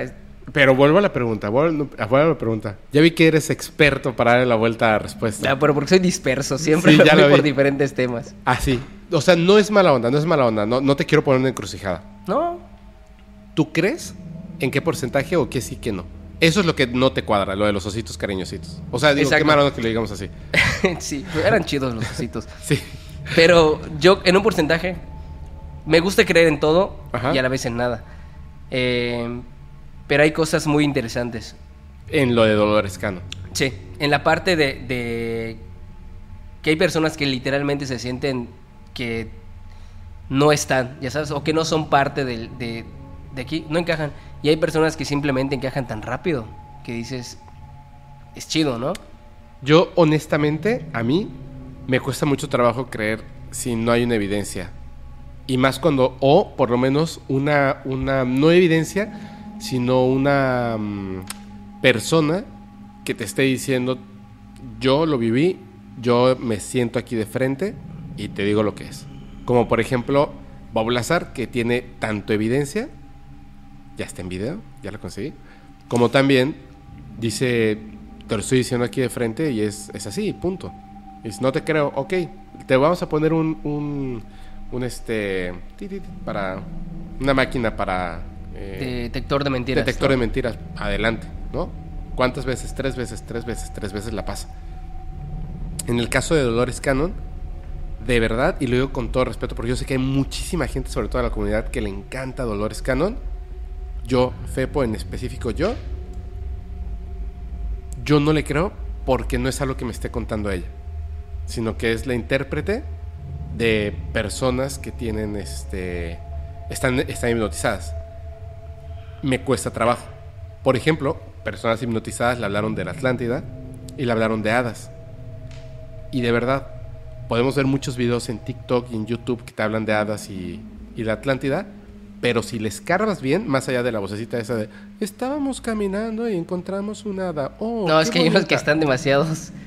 Demasiados. Demasiados, todos. demasiados. Yo estoy esperando ver una evidencia de un hada, una, o una evidencia de verdad, Ahora yo te volteo la tortilla. arqueológica de Atlántida. Sí, generalmente la definición de hada que tienes es la que te han dado los videos. Exacto, Sí, la una definición en tu cerebro. En tu cerebro ya creaste una imagen de lo que es un hada. Y de esa habla y de lo que la definición de hada es lo que todos mencionan, ¿no? No sé si me explico. Sí, sí, sí. Exacto. sí. Y si en otro, en, o sea, en otra parte de la historia, en otra parte que te contaran, o sea, si fueran, hada- o sea, las, si fueran hadas, pero no se llamaran hadas, ya sabes. Claro, o sea, si, me- O sea- si de repente me mostraran un, un primate con alas del tamaño de 30 centímetros y me dicen esto es lo que la gente se ha referido como un hada, Ajá, porque el humano le ha dado una definición. Por supuesto, está bien, esa es una prueba. Esa es una prueba. O sea, no estoy casado con que tengan que ser así. Y como dice Dolores Cannon, de tierra, de fuego, de aire, de agua. No estoy casado con que tengan que ser eh, seres elementales, etcétera. Pero, si me vas a hablar en tu libro de hadas, es un tema súper complejo como para que la evidencia sea una persona que esté hipnotizada.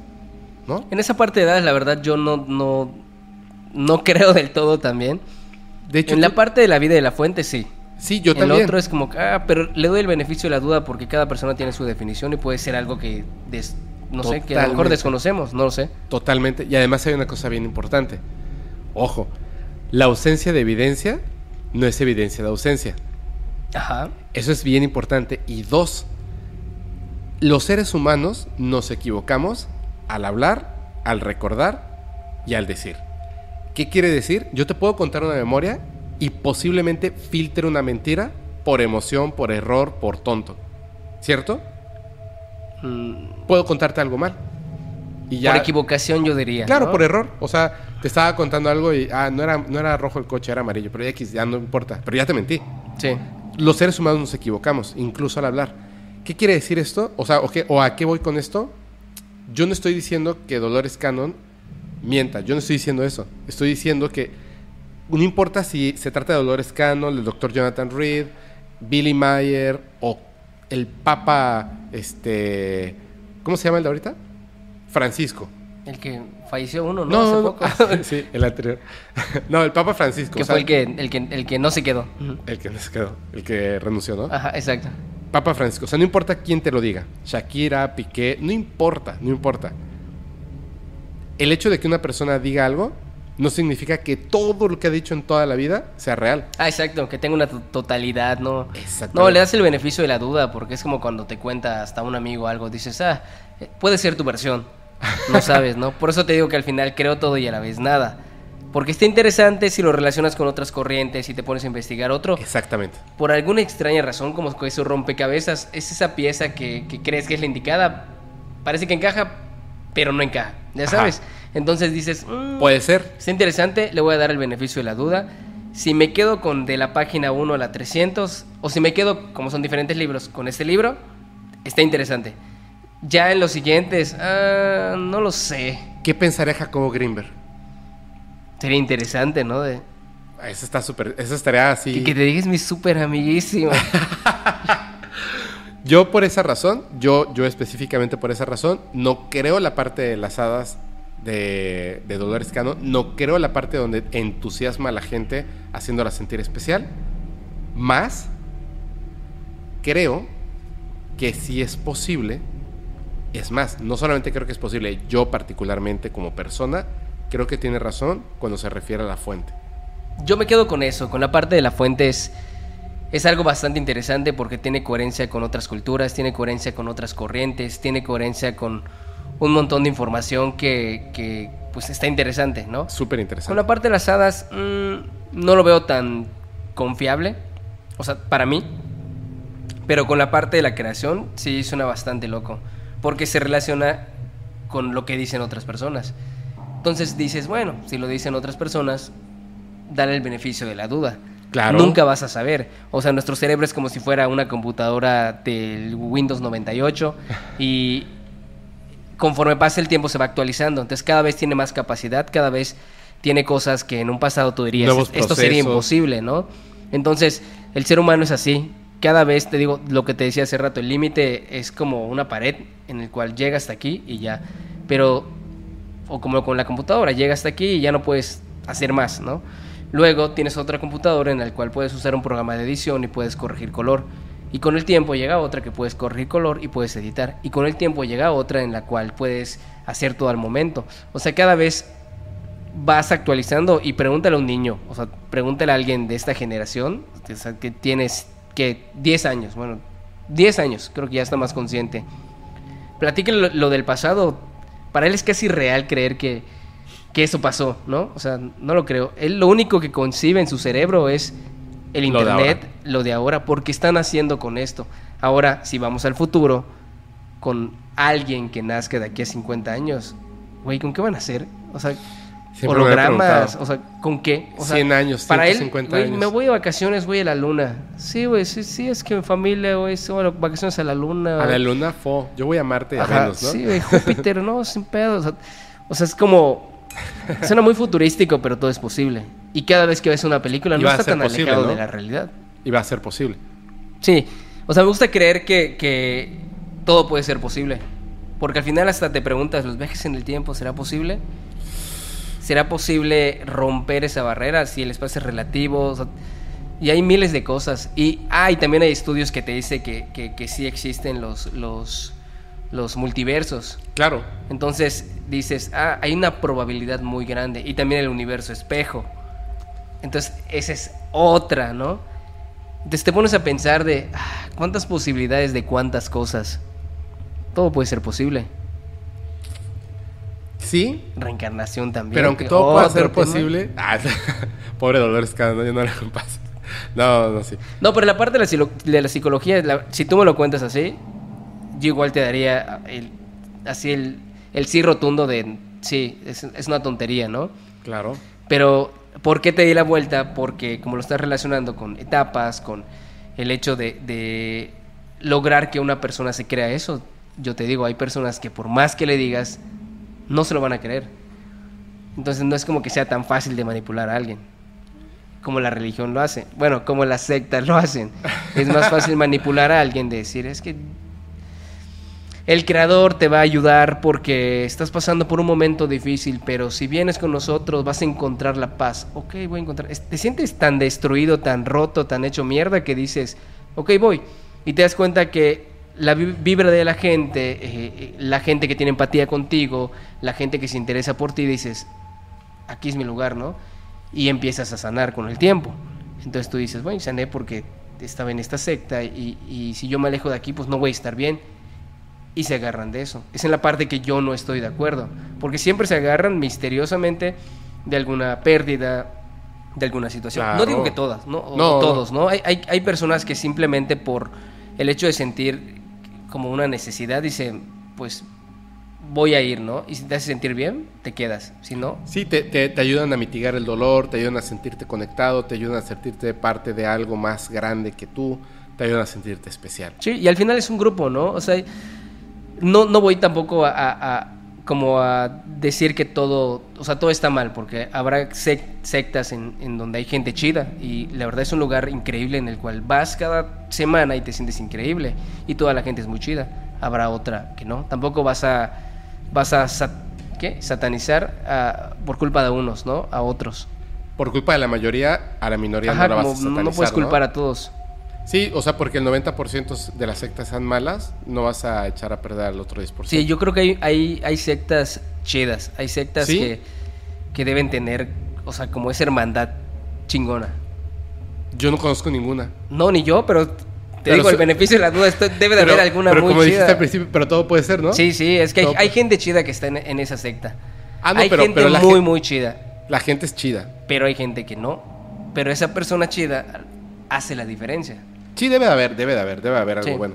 De hecho, hasta, no sé, por ejemplo, un, un club de, de ajedrez o algo así, pues al final es como un poquito como una secta, ¿no? Un club es que de todo es una secta. o sea, el, todo. un grupo de fútbol es una secta porque Un hasta no, dejan entrar a cualquiera. o sea, Sí. Todo se convierte en una secta. Todo se convierte. Sí, entonces, sí, sí, ya hay sectas chidas. Hay sectas chidas. No en el fútbol. No, en el fútbol. No, ya, ya déjame pasar con el fútbol. Oye, ah, a ver, espero que no se haga mucha polémica por todo esto de Jacobo, de Dolores. Dolores, qué bonito nombre, ¿no? Pero me vas a debatir un montón. Pero está buenísimo esto que te voy a contar. Al principio te estaba contando acerca de el lenguaje y cómo las matemáticas sería como la forma más óptima de poder comunicarte con, digamos que nosotros encontramos en otro planeta una raza inteligente que por hacer el destino no ha construido la tecnología para poder llegar hasta donde estamos nosotros y tenemos la capacidad de nosotros poder llegar hasta allá. No conocemos nada de su cultura ni nada, tenemos que empezar a comunicarnos. Lo lógico sería empezar a poner como punto, raya, etcétera, ¿no? Y empezar sobre eso a trabajar hasta que podamos tener un control de comunicación. De alguna manera lo tenemos que lograr, porque a lo mejor no tienen ojos, no tienen boca, o sea, son, es complejo, pero se tiene que lograr. ¿Qué pasa si eso ocurre con la humanidad? ¿Y cómo ocurriría? Entonces te voy a contar una historia. Esto es una investigación, yo le sumé algunas cosillas. Es una investigación de una persona, es una periodista, investigadora, ufóloga muy, muy, muy, muy famosa, muy famosa, es una eminencia. Se llama Linda Moulton Howe.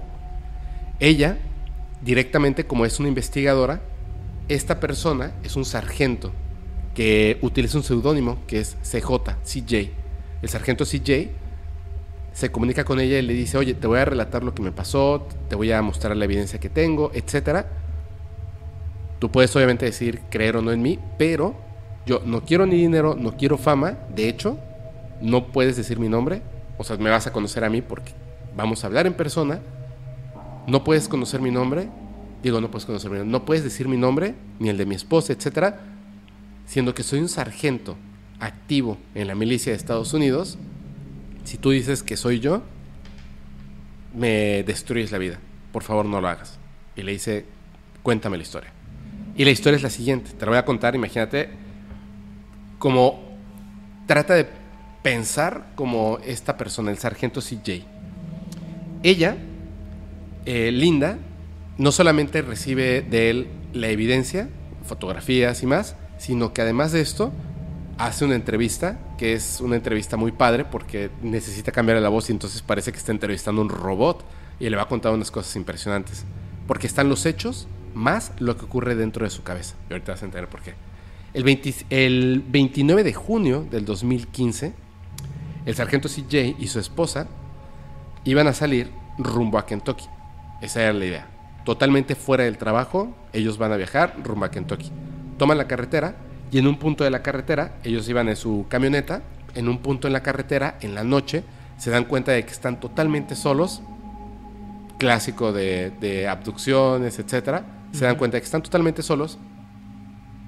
Frente a ellos, en un momento, observan que hay una nave extraterrestre gigantesca, 250 metros de lado a lado. El clásico disco, 250 metros, enorme, pero hay una cosa que les llama poderosamente la atención, y es que en la parte de abajo, digamos como en la pancita de la nave, hay unos símbolos. Estos símbolos tienen algo que es magnífico, sobre todo a las personas que les gusta y han estudiado esto de, de los temas ovnis. Estos símbolos son símbolos que se repiten en diversos casos de seres extraterrestres, ovnis, abducciones, contactos, etc. Por ejemplo, uno de los símbolos, claramente, es el símbolo de los humitas, de humo, que es como una H con una línea en medio. Otros de los símbolos es un triángulo que tiene unas bolitas que está adentro de un círculo. Hay otro que parece como un trapecio de cabeza con un trapecio más pequeño abajo, como un yunque sobre otro yunque, en líneas. Y hay otros más. Te digo de estos específicamente porque hay un caso muy conocido en Inglaterra que se le conoce el Roswell como el Roswell de Inglaterra. Este caso ocurre el 26 de diciembre de 1980, el de Roswell, Inglaterra. Roswell, Inglaterra es como se le conoce, pero ocurre en un lugar que se llama Rendlesham Forest. Y curiosamente, en ese caso, también, además de que esta nave, este es como un triángulo negro metálico, como si fuera obsidiana, como la piedra obsidiana, así súper perfecto, reflejante, es como una nave en forma de triángulo, como el obelisco del Dr. Jonathan Reed. Está en el bosque, es una historia que vamos a contar después aquí en el podcast, pero está en el bosque y uno de ellos toca el obelisco, el, perdón, la nave, porque, pues no sé, está ahí, quiere saber qué es, y la toca y recibe una información impresionante. La nave, por fuera, tenía unos símbolos. Estaba como que todo estaba así labrado con símbolos. Dibujan los símbolos, los que recuerdan. Tres de esos símbolos son idénticos a los dibujados por el sargento CJ en esta nave que ve con su esposa. Idénticos. O sea, no más o menos parecidos, idénticos. Y uno de ellos es el del planeta Humo. O algo muy similar. Resulta que después de, de verlo, y de hecho quedarse así como de wow, o sea, una nave de un cuarto de kilómetro, imagínate el tamaño. De repente entra a un estado como de hipnosis, como de sueño profundo, pero no se duermen. Y así como va en la carretera, hay una desviación y la toma. Y se va por la desviación. Y su mujer no le dice nada y él simplemente se va por la desviación y empiezan a avanzar, avanzar, avanzar, avanzar, avanzar, hasta un punto ya muy, muy, muy, muy lejano, donde salen como este estado de hipnosis, sueño, y se quedan así como de, ¿qué hacemos aquí, no? Ya habían llegado hasta Wadley, Georgia. Y entonces se detiene, como si no hubiera pasado nada. Se detiene. ¿Te acuerdas que, bueno, no sé, eh, dependiendo de tu edad, pero en aquel entonces, porque esto es reciente, pues no había el, Google Maps o el Waze que le dijeras, voy de este punto a este punto, llévame. Y te dice, aquí a la vuelta a la derecha, aquí a la izquierda. Pero había un servicio que se rentaba, donde eran GPS. Tú lo ponías en tu coche y era una pantallita y le dices, voy a tal lado. Y literal, era como lo que ahora tenemos en el celular, un GPS. Entonces él agarra su GPS y lo le pone las nuevas, o sea, le dice, güey, yo estoy yendo a Atlanta va para allá. Y se va con su esposa. Cuando van avanzando, llegan hasta Atlanta, Georgia. Ah, no, pero ellos iban a Kentucky. Pero ya. Se desviaron. Vamos para allá, ¿no? Como nos desviamos, vamos para allá. Entonces pasan por Atlanta, Georgia. Pasan exactamente a las 7.36 de la mañana. Y se sienten muy cansados. O sea, de, de no solamente de manejar. Algo pasó que los hace sentir muy agotados. Entonces deciden quedarse en un hotel que se llama Magnuson, en Kinso. Se quedan ahí a dormir, duermen un montón de tiempo. O sea, llegan así de, dame una habitación, hasta mañana, duermen mucho tiempo. Se despiertan, oye, ya casi, básicamente hemos perdido un día, vámonos. Salen, agarran sus cosas, se vuelven a subir al coche, a la camioneta, y continúan hacia Kentucky. De repente cuando llegan a Kentucky, llegan exactamente a las 5.13 de la mañana, a Kentucky, el 30 de junio del 2015. O sea, ya habían pasado un día y medio, literal. Llegan y se quedan en uno que es muy famoso en Estados Unidos, es una cadena de, moteles, que son los Motel 6, el Motel 6. Se quedan en uno de estos. Porque, o sea, ese ni siquiera era el plan. Pero le dice CJ a su esposa, me voy a parar aquí, en el motel. ¿Por qué? ya no puedo. Hace cuenta que no he dormido nada. Es como si me hubieran drenado toda la energía. Necesito acostarme a dormir en ese momento. Ya. Yo también, le dice ella. Se paran, dan una habitación, se suben, se acuestan a dormir. pero así, apenas se acuestan, se duermen. Esa, ese, en- mientras están en ese motel, pasa algo donde ya comienza este tema muy extraño. Se despierta en la madrugada, en el baño, sentado en la taza, obviamente vestido totalmente, la taza estaba con la tapita hacia abajo, o sea, como si fuera una silla, se despierta cuando abre los ojos, en la mano derecha tiene una pluma, en la mano izquierda tiene el ticket, que es grande, del motel, el que le dieron, pero está al revés. La parte, digamos, que sería el papel totalmente blanco, viendo hacia él y, una pluma que tomó ahí en el motel. El papel está lleno de rayas y cuadrados. Totalmente, totalmente, así. Un montón. Y al final termina con tres letras que él había escrito, que no recuerda haberlas escrito, que eran WTF. What the fuck. O sea, ¿qué demonios acaba de- acabo de escribir? O sea, el mismo. Él mismo, después de terminar de escribir, como, como si todavía medio lúcido, hubiera así de qué onda con esto, y luego despierta. Obviamente cuando se da cuenta de todo esto, dice algo está mal aquí.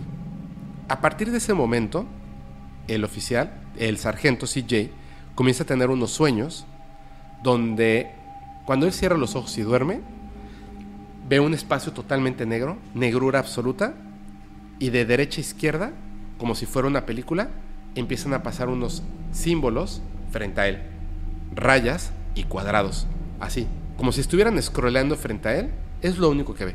Están pasando, están pasando, están pasando, como si fueran iluminados con una luz azul. Y los ve pasar y los ve pasar y Así los como ve de pasar película, ¿no? como de película. Y esos son los que escribe él. Cuando Linda le está haciendo la entrevista, le dice, ¿eso es todo lo de tus sueños? Y le dice, no, hay más. ¿Qué más? Presten mucha atención. Dice que él recuerda estar en un lugar, no sabe en dónde, acostado, sabe que su esposa está por ahí, acostada, y hay un grupo de seres, cabezas grandes, piel muy parecida a la humana, grisácea, pálida, ojos enormes, negros, sin cabello, nariz casi imperceptible, una pequeña ranura por boca, sin orejas, dos orificios por orejas, observándolo. Uno de ellos no tiene los ojos totalmente negros. Le faltan unas como lentillas y se le ven sus ojos. Ojos humanos, pero grandísimos, redondos, eh, pupila, iris de color azul. Este ser, que es el único que no tiene las lentillas, lo voltea a ver a él directamente, dándose cuenta que él está despierto y no debiera estarlo. Y se da cuenta de que incluso tiene un poco de gesticulación. Los demás no, están como la misma cara repetida, totalmente serios sin movimientos musculares. Y este, como que se intriga de ver que él ha despertado y lo observa.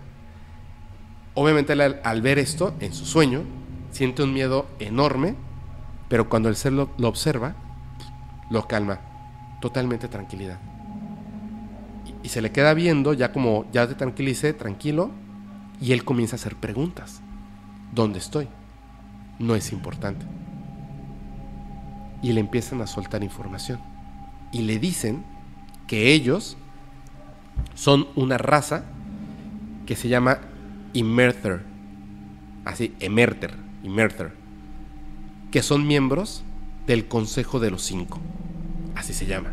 El Consejo de los Cinco no, no lo sabe él. Él simplemente dice, a mí me dijeron que ellos son del Consejo de los Cinco y que son Emerther. Punto. Ya no sé más. Pero los ultra, ultra, ultra clavados con estos temas saben que hay una cosa por medio de abducciones, etcétera, que se ha hablado de esto, que se llama el Consejo de los Cinco. El Consejo de los Cinco es un consejo de cinco razas extraterrestres. Una de estas razas resulta que se llama Immerther. ¿Son razas de diferentes planetas o De, son razas. galaxias o, o, o- o no, hasta dónde no- llega la Ni información? siquiera sabemos. Solo sabemos que son cinco razas. Ok. Una de estas razas son los Immerther. Son físicamente como los describe esta persona, tal cual. No tienen los ojos negros, tienen pupilas. Y Te voy a decir cuál es la información que hay en internet de los Inmerthor, así, brevísimo. Una de las razas fundadoras del Consejo, el Consejo de los Cinco. Más avanzada en muchos aspectos que la mayoría de las conciencias cósmicas.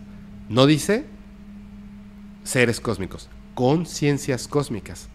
Porque en todo este conocimiento que, que él obtiene y más, en otras historias, no todos tienen un cuerpo físico. Algunos son sin cuerpo físico. Y otros son algo que ni siquiera podríamos comprender. Ellos tienen un cuerpo físico, son muy avanzados, tanto tecnológica como eh, espiritual, conciencia, etc. Y son uno de los fundadores de esta, el Council of Five o el Consejo de los Cinco. Entre una de las cosas que hacen es cuidar la supervivencia del planeta Tierra.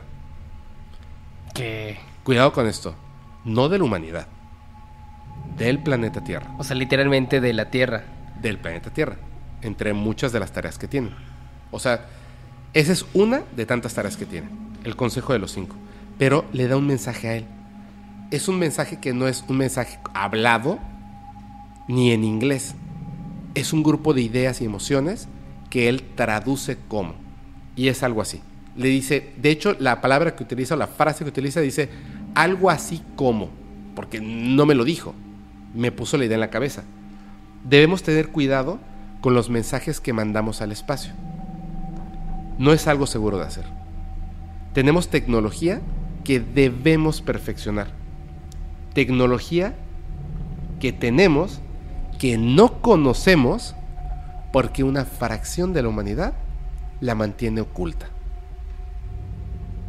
Pero, ¿qué es eso que eh, de los mensajes al espacio? ¿Cuál es el peligro? Porque le dice que hay un peligro que acecha. No sé, le dice. Pero, ¿qué más te dijeron? Nada. Eso es todo. O sea, él es muy honesto. No sé. Es todo. Y lo que te mandé de, los, de las líneas y cuadritos. Obviamente, cuando lo ve Linda Moulton, rayitas y cuadritos, ¿en qué piensas? Un tipo de escritura. Código binario. Así, como si fueran unos y ceros, pero son Ajá. rayitas y cuadritos. Entonces ella lo ve se lo manda a un experto en código binario. Y esta persona le dice, Ah, sí, en efecto, esto que me estás mandando es un código binario, código binario ASCII de 8 bits. Y le dice, ¿me puedes decir si hay un mensaje ahí? Y dice, sí, hay un mensaje. Te lo estoy mandando por correo. Se lo manda por correo. Este es el primer mensaje. Y dice, está en inglés, tiene unos números, ahorita van a entender. En español dice, protección continua de la humanidad. 49.27N, 11.5E. Expongan el conocimiento oculto a todos, en mayúscula, los ciudadanos, entre comillas, ciudadanos. Avance imperativo para la supervivencia planetaria. Cuidado con Orión 1350.3 y Zeta Reticuli 39.1 interrogación 70. Eviten los mensajes entre brackets de señal enviados. Orión, Orión es el villano. Y. Zeta Reticuli. Sí, es muy claro. ¿Y qué son coordenadas? Claro. Cuando dice, ¿de qué, ¿a qué se refieren 1350.3? Orión, del planeta Tierra, está a 1350.3 años luz de distancia. Y Zeta Reticuli, desde Orión, está a 39.170 años luz de distancia. Pero pusieron una interrogación entre el 1 y el 7. No significa nada. Cuando pusieron ciudadanos entre comillas, solamente pusieron la primera comilla, no pusieron la segunda. Quiere decir que conocen, nos conocen, pero no a la perfección. O él no puso el mensaje bien, totalmente bien, no. O sea, hay como error humano de traducción. O no nos conocen a la perfección. No son humanos, son seres extraterrestres que nos estudian, pero no son humanos. Dice muy claramente, ten cuidado con Orión, que está a esta distancia, exponga el conocimiento oculto a todos los ciudadanos. Avance imperativo para la supervivencia planetaria. O sea, el conocimiento de la tecnología que tienes oculta, tienes que hacerla ya. Y la información, suéltala. Porque si no, adiós el planeta. Y además dice lo siguiente. Protección continua de la humanidad. 49.27 norte, 11.5 este. Por supuesto son coordenadas. 49.27 norte y 11.5 este, ¿dónde crees que es? Es un lugar en la Tierra. Nuremberg, Alemania. ¿Por qué Alemania? ¿Qué pasó en Nuremberg, Alemania, después de la Segunda Guerra Mundial? Los juicios de Nuremberg. Fue ahí. Si nosotros pudiéramos decir, en la, en la historia del planeta Tierra como humanidad, un punto donde se ejerció un grado muy fuerte de dolor, muerte, etc. Y después, donde se enjuiciaron esas cosas malas para aprender a no volverlas a hacer, solo hay un lugar, Nuremberg. Pero además, te voy a contar lo siguiente. Resulta que en 1561 en Nuremberg es conocido como la batalla extraterrestre. Ocurrió un evento donde la gente vio naves extraterrestres, esferas, que empezaron a pelear. Entre esas había un como triángulo, como una flecha negra que no se movía en el cielo. Se pelearon incluso en esa batalla que hubo en el cielo, hubo naves que cayeron al planeta Tierra y se deshicieron. Tan, tanto es así, tanto es así este eh, evento, que hay una pintura muy famosa. ¿Ya la habías visto? No. Velo. Aquí está. Aquí está la batalla. Como si estuviera en medio, ¿no? Se conoce como la batalla, la batalla extraterrestre de Nuremberg. Mira, aquí están los, este, las naves que cayeron y se están deshaciendo. Esto ocurrió en 1561 en Nuremberg, Alemania. Es un hecho Loquísimo, ¿no? loquísimo, extrañísimo. Hay mil teorías al respecto, pero pues la gente pintó y no estamos muy alejados de 1561. O sea, no es como... No. no es una pintura rupestre, o sea, son historias escritas, habladas, documentadas, pintadas, porque no había fotografía ni video. Pero bueno, después de esto, para que entremos en contexto del primer mensaje, resulta que en el año 2002, el 15 de agosto, cerca de Winchester, exactamente es en Sparsholt, pero siempre dicen que es en Winchester, Hampshire, en Inglaterra, hay un mensaje que plasman en, en el cultivo, en un crop circle, súper famoso. El extraterrestre que tiene una, una esfera en la mano, que tiene un código binario, por cierto, y atrás de él se ven Orión. ¿Lo has visto alguna vez? No. También, también tengo aquí. O tal vez sí se lo he visto, pero no, no recuerdo. Yo creo que sí lo has A ver, visto, pero no lo recuerdas. Ah, sí. Este. Tiene una particularidad. ¿Te das cuenta que el extraterrestre es como si lo estuvieras viendo en una televisión antigua? Como si, estuviera pixeleado. Sí. Pero de hecho es como en líneas, como una televisión antigua, como una televisión de bulbos. ¿Tú crees que eso es una casualidad? Mira, aquí atrás está Orión. Aquí está el ser, no tiene pupila. Están las líneas, como de televisión, y tiene un mensaje en código binario a través de una espiral en la mano. Espiral. Son muchos detalles, son muchos detalles. Lo que decía este mensaje eh, está en, en inglés, código binario, etcétera, pero en español dice lo siguiente: Cuidado con los portadores de falsos regalos y sus promesas rotas. Mucho dolor, pero aún hay tiempo. Crean que el bien está allá afuera. Nos oponemos al engaño. Conducto cerrándose. 0 por 07. Que en computadoras 0 por 07 es el sonido de una campana haciendo ping. Tal cual. La razón por la que se ve como un, una televisión antigua. ¿Viste la película de Contacto? Se manda al espacio sin querer las Olimpiadas, donde estuvo... Y es lo que recibimos, ¿cierto? Las señales de radio y de televisión fueron las primeras señales que nosotros comenzamos a enviar al espacio. Es que hay un montón. Ajá. Está diciendo Tesla. cuidado. Tesla Claro. que estaba intentando buscar una forma de contactar. Así, así es, a la Luna y Marte. Entonces, Es que- a dime, ver, dilo, pero dilo. Es que con muchos temas hay mucho como para, para, o sea, como para hablar que tienen coherencia y a la vez no. Eh, cuando hablas de Alemania hay un montón de documentales en donde te, como que básicamente te dicen que siempre recibieron ayuda de alguien. ¿no? Para ganar la guerra. Bueno, no la ganaron, pero estuvieron casi a punto, ¿no? Y la forma en la que desaparecieron, lo que ellos estaban construyendo también, te deja como esa parte de, no sé, alienígenas ancestrales a través del tiempo, ¿no? Ajá. En cada momento de la historia. Ahorita que comentaste la parte de Alemania.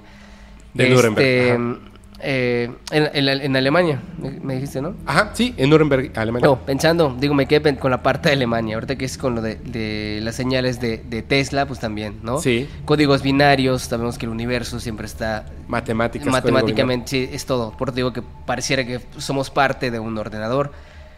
Pero está interesante, todo tendría coherencia, ¿no? De hecho. Este. Y está loquísimo. Ahora, ¿por qué las señales tendrían algún, algún mal mensaje? Es como si No un mal mensaje, Bien.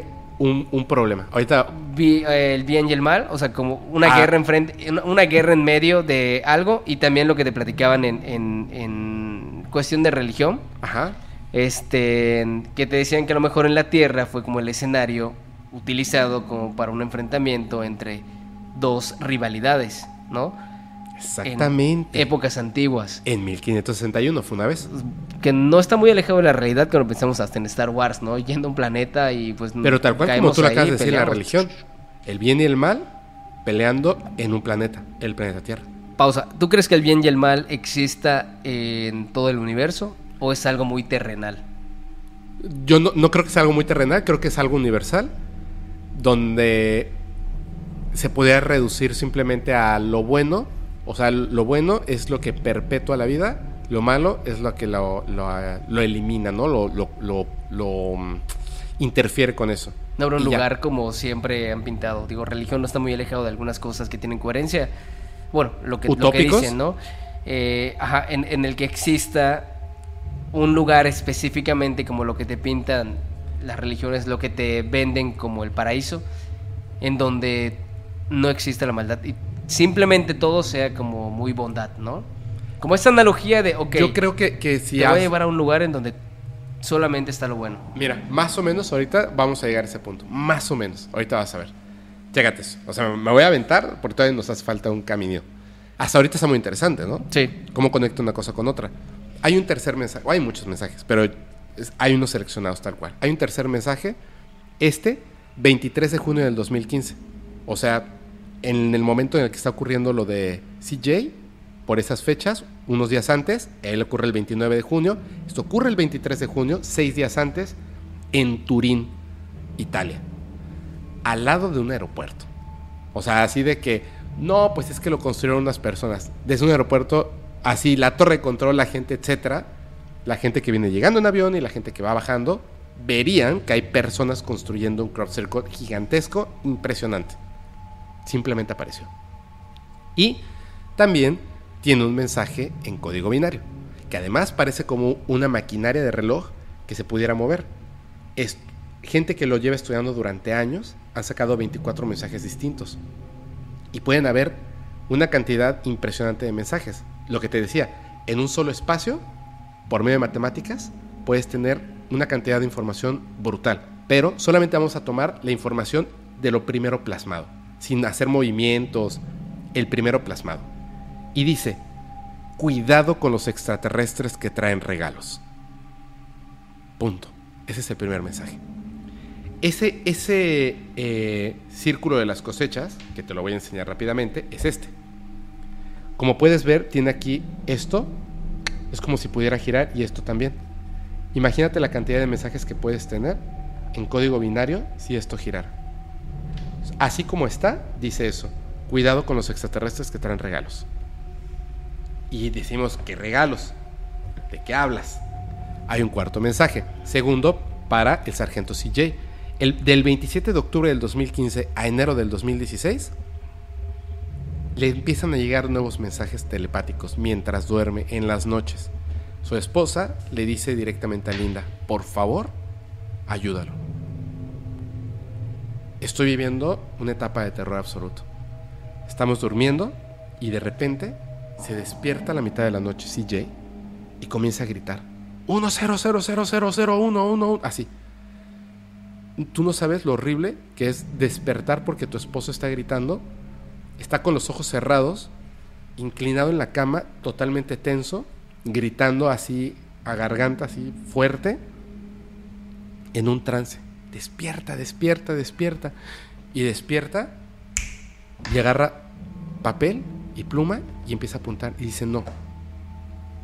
No, no, no, no es el mensaje completo. y cuando se duerme se vuelve a despertar porque no está el mensaje completo. Hasta que no esté el mensaje completo, no lo dejan en paz. El mensaje es largo y al final se pierde el mensaje, no está completo. Como puedes ver en el mensaje original, hay mayúsculas y minúsculas, números, espacios donde no sabemos qué era lo que había y más. Pero haciendo el mismo trabajo de código binario, entendimiento y más, se sabe que dice lo siguiente, en mayúsculas, amenaza inminente se aproxima a la Tierra. Líderes y civilizaciones deben exponer y disolver el conocimiento oculto para todos los ciudadanos. Mayúsculas. Empleen el estudio conjunto, seguro y controlado para todas las mentes. La progresión imperativa es necesaria para la supervivencia combinada. Aprovechen esta amenaza de la nave, entre paréntesis, espacial, o sea, diciendo que es del espacio, y luego es donde está lo difícil. Triple cero, viaje, bracket 12 al. No sabemos qué dice ahí. No llegó el mensaje completo. Y luego ponen una palabra que dice AIX. AIX es el segundo nombre de un presidente de los Estados Unidos del presidente Eisenhower, del que se dice que tenía un tratado con seres extraterrestres que luego se rompió porque no lo respetó Estados Unidos. Dice, Aikes, entre paréntesis, hizo un tratado. Siguiente frase después de decir Aikes. Los ciudadanos están listos. Saquen la información. Evolucionen. 1, 1, 1, 1, 1, 1. Advertencia de la realeza Emerther. Directamente. Somos la realeza Emerther y esta es la advertencia. Exponer tecnología extranjera o alienígena a todos. Avance evolutivo tecnológico necesario para evitar la conquista. ¿Qué es lo que están diciendo con lo que estudian? Ellos, el Consejo de los Cinco y no pueden entrometerse en la evolución de un planeta saben que los gobiernos poseen información y tecnología y para que entonces puedan evitar este peligro inminente que se acerca a la Tierra, tienen que utilizar sus recursos tecnológicos abriendo la información al público de lo que se sabe para que entonces combinar, o sea, mentes combinadas colmenas, como decía este Jacobo Greenberg, o sea, entre todos, incluyéndolos a ellos, Emerther, trabajemos para evolucionar nuestra tecnología. Dejemos de mandar señales al espacio porque es muy peligroso y entonces crezcamos, evolucionemos y aumentemos nuestra tecnología para evitar cualquier peligro futuro. Manda un quinto mensaje. Le habla por teléfono CJ a Linda Moulton y le dice, llegó un nuevo mensaje que es parte del mensaje anterior. Necesito dártelo ya. Se lo manda el 18 de febrero del 2016. Complemento al mensaje anterior y dice lo siguiente. Nabu, Rakbu 01, Larak, Sanu, Ki, con signo de admiración. Está entre Acadio y Sumerios, etc. ¿Por qué? Porque Nabu es un dios sumerio. El que Nabu fue el que gracias a él, por así decirlo, en la historia de los sumerios, aunque hay muchas cosas, fue el que gracias a él se hizo esta historia como del, del arca, como el arca de Noé, pero antes de la religión católica, y salvaron a la humanidad. Gracias a eso. Y se le conoce como el profeta, Nabu. Rakbu significa mensajero. Larak significa viendo la luz resplandeciente. Sanu significa orden, informen. Ki, después con un, un de exclamación, significa ki, significa la tierra. Entonces, lo que está diciendo es profetas mensajeros, vean la luz resplandeciente e informen a la tierra.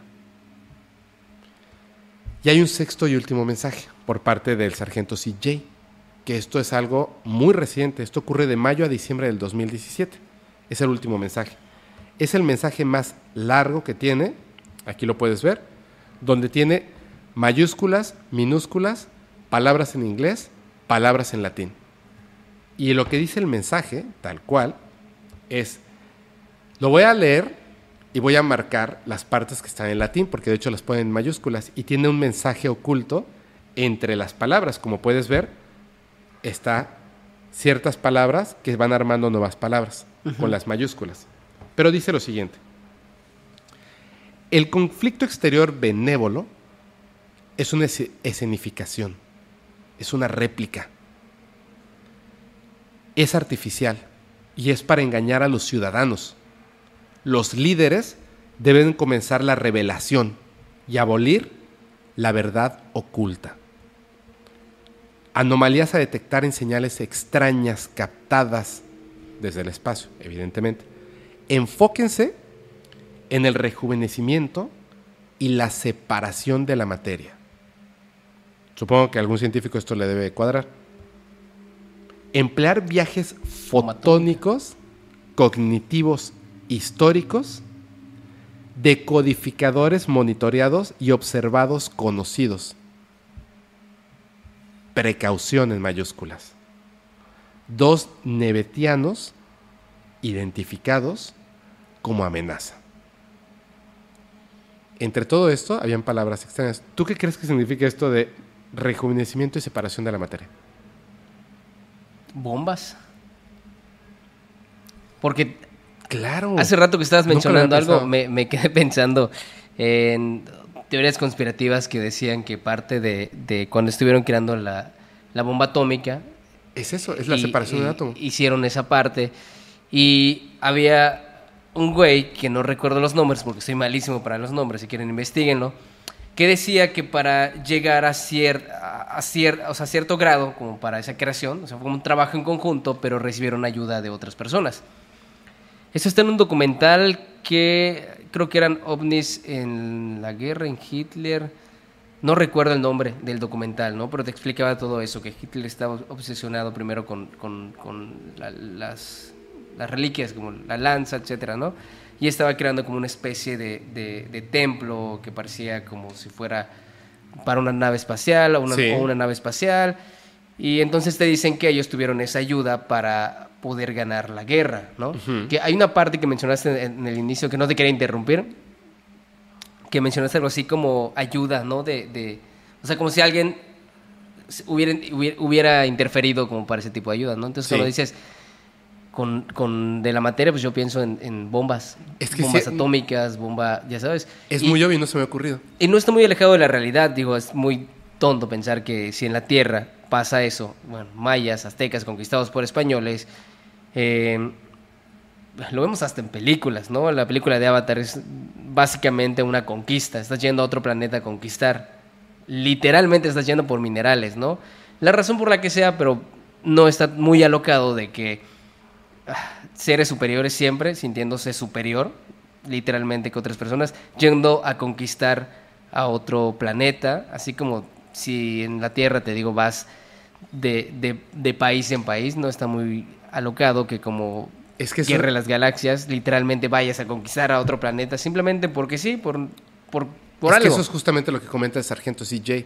Lo que dice es que hay un avance tecnológico de las especies, o es lo que le han dicho, por así decirlo, o le, ha- o le han hecho entender que las especies, así como nosotros, humanidad, tenemos un avance tecnológico, pero a veces llegan seres extraterrestres que te entregan tecnología, regalos, que te es- Eso que emocionas. dijiste, regalos. regalos, y te emocionas porque crees que vas a dar un salto evolutivo, pero no, te autodestruyes. Por eso decía aguas con eso. Bueno, no decía aguas literalmente, Dice, pero "Cuidado". es como aguas, ¿no? Porque lo que parece un regalo al final es como si fuera, eh, o sea, la analogía del, del diablo, ¿no? O sea, te lo doy, está increíble, vas a tener riqueza, pero al final esa riqueza te va a traer infidel, eh, in- y- in- Infeliz- fe- este, dolor. Exacto, vas, vas a ser infeliz, ¿no? O sea, y está muy loco pensar eso porque sí es una analogía bastante chida, ¿no? No agarres nada del diablo, no agarres nada de alguien Claro, externo. Pero hay una cosa. Todo tiene un precio. se está intentando en muchas naciones,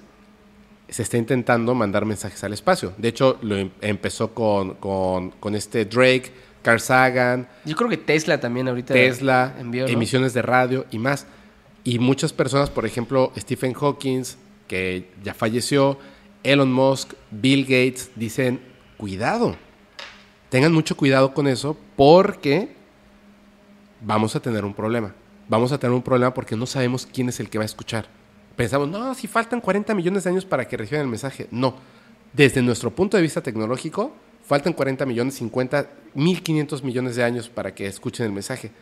Pero desde un punto de vista avanzado tecnológico, no es cierto. Y no sabemos qué pueda pasar. ¿Queremos que sepan que estamos aquí ahorita? No. ¿Y qué está diciendo ellos?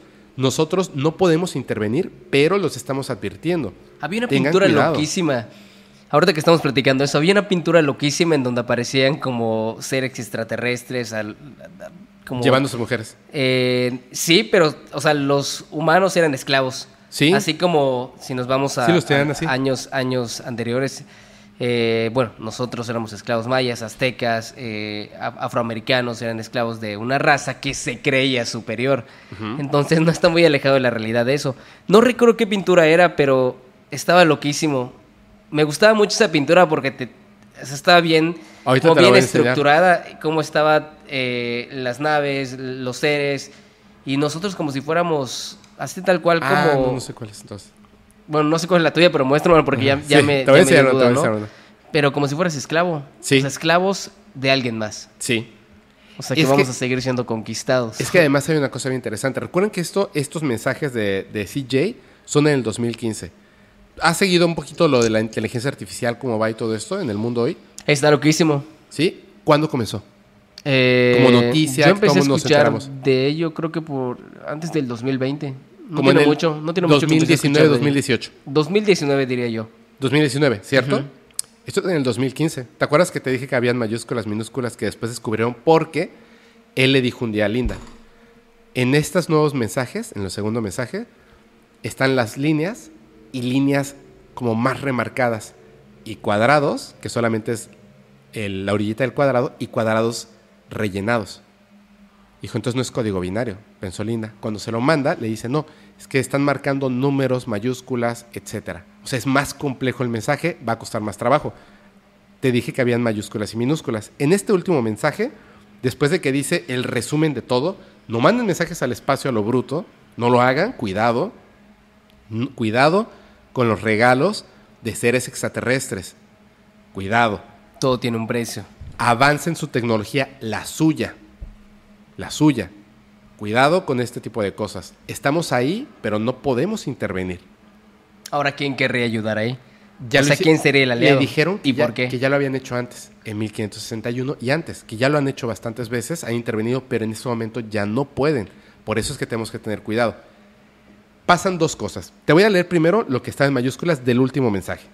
Bergoglio es el Papa Francisco, tal cual.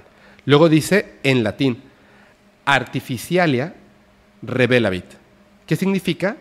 Revela o revelará la artificialidad.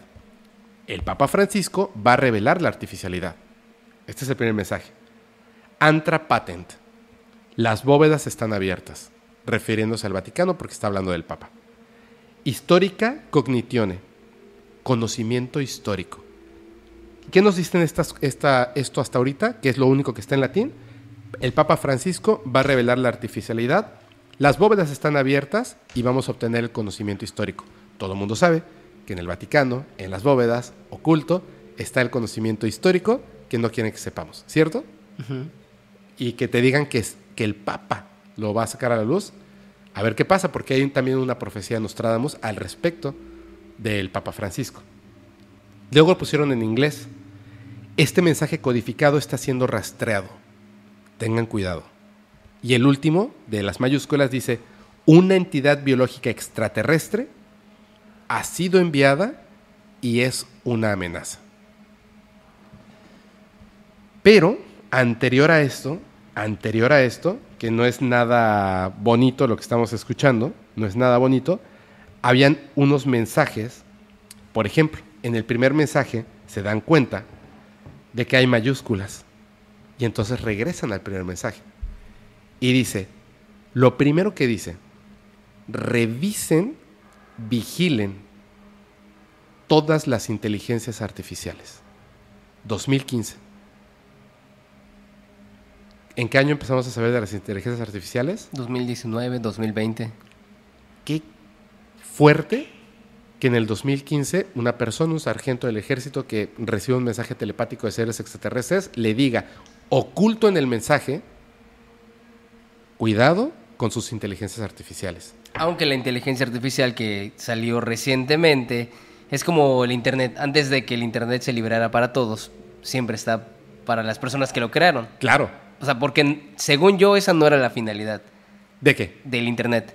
Ah, no, no, no. Después- Era para, para milicia. Exacto, entonces igual la inteligencia artificial tenía otra función. Y es que hay otra cosa. Puso una palabra en mayúscula que está en griego, que es Sorba, con Z. Si ustedes googlean Sorba, es una empresa que tiene que ver con inteligencias artificiales. Te lo es como juro. película de, Cañón. de ciencia ficción. de ciencia ficción. Y luego puso E amenaza. E Eisenhower. Majestic 1952. MJ12, o sea, Majestic 12. CIA, CIA, Emerther. Grises amigables. Los Emerther. O sea, lo dejó claricisísimo. Y el mensaje es todavía más grande de lo que te acabo de contar. Aquí están los símbolos. Estos son los símbolos que vieron en Inglaterra. Los que recuerdan. ¿Ok? Estos son los símbolos de Inglaterra. Fíjate en este y fíjate en este. Ahora.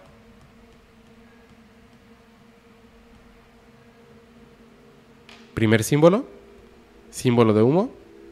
Tercer símbolo. ¿Esa pintura quién la hizo? El, el oficial, el sargento, CJ. Y es tal cual. Pero hay una cuestión que es todavía más tenebrosa que todo esto. Después de todo esto, nos damos cuenta de que hay una constante en seres que se parecen unos a otros, los grises. Se parecen mucho. Hay historias donde son pequeñitos, donde son altos, donde tienen los ojos totalmente negros, donde son ojos como humanos, pero con, o sea, cuando se quitan esa cosa negra que tienen que les tapa los ojos, las pupilas son como gatos y otras son como humanos, redonditas. Ellos nos dicen que ellos, los Immerther, son grises que tienen los ojos como nosotros y se lo mostraron directamente a él. Lo recuerda, porque hay un tiempo perdido bien cañón. Aunque él no recuerda que se lo hayan llevado, hay un tiempo perdido bien cañón. Y en sus sueños recuerda estar ahí, que sabe que su esposa está ahí. O sea que sí, hubo una abducción, donde además este ser, sin los pupilentes, lo está viendo directamente y son ojos humanos grandes. Y le dice, los Immerther, que estamos mandando estos mensajes, somos los grises amigables. Pero hay un mensaje que es justamente el que ponen en el 2002 el ser sosteniendo la esfera. Y hay una cosa que es súper importante. Ellos mismos, los Immerther, dijeron, cuidado con los de Orión, que algunos dicen que son los draconianos reptilianos, cuidado con los de Zeta Reticuli. ¿Cómo crees que son los Zeta Reticuli? Grises, cabeza grande, ojos negros, pequeños, igualitos a los Immerther. Aquí Qué confusión, ¿no? Qué confusión. Dice, el disco dice, cuidado con los portadores de regalos, de falsos regalos y sus promesas rotas. Cuidado. Sí o no, este ser extraterrestre tiene una esfera en la mano. Un disco. ¿Cierto? Aquí puedes ver la mano. ¿Cierto? Sí, pareciera que está agarrando algo. Que lo está entregando, ¿cierto? ¿Es un portador de regalo? Aparentemente. Aparentemente. Atrás de él, aquí está Orión, ¿cierto? ¿Sus ojos cómo son? ¿Son negros o es una pupila? La pregunta es la siguiente. ¿Este es un ser de Orión, de Zeta Reticuli, peligroso o es un Immerther? Pues está Orión atrás. ¿Es un, ¿Es un dibujo de se busca? Cuidado con este. O este somos nosotros, ¿eh? Y este es el mensaje. Está confuso, ¿no? Un anuncio de cuidado con este güey. Ajá, ¿es cuidado con este güey o es mi foto para que yo no te voy a hacer daño? Este es el mensaje, te estoy dando el mensaje. ¿Por qué voy a esto? Entre todo esto, por ejemplo, en este mensaje, donde dice, cree que el bien está allá afuera, dice obviamente believe, pero la segunda, bueno, la primera V, la B chica, la V, se equivocaron y pusieron una U. O sea, dice believe, pero se entiende que es believe. Les faltaron comillas, entregaron signos de interrogación donde no iban, escribieron mal ciertas palabras, pusieron letras de más, letras de menos, y luego ponen esto que es confuso, lo cual está cañón. Pensando que esto es real, entendemos que son seres inteligentes, pero no son perfectos. Saben quiénes somos, saben lo que pensamos, saben lo que hemos hecho, pero no lo comprenden en su totalidad porque es una conciencia distinta. Es un insecto avanzado, eh, por decirlo así, no es un insecto, pero es un insecto avanzado tratando de comprender un chimpancé avanzado. Te quiero ayudar, pero incluso te puedo llegar a confundir. Es raro, ¿no? Ahora, pero ¿cómo?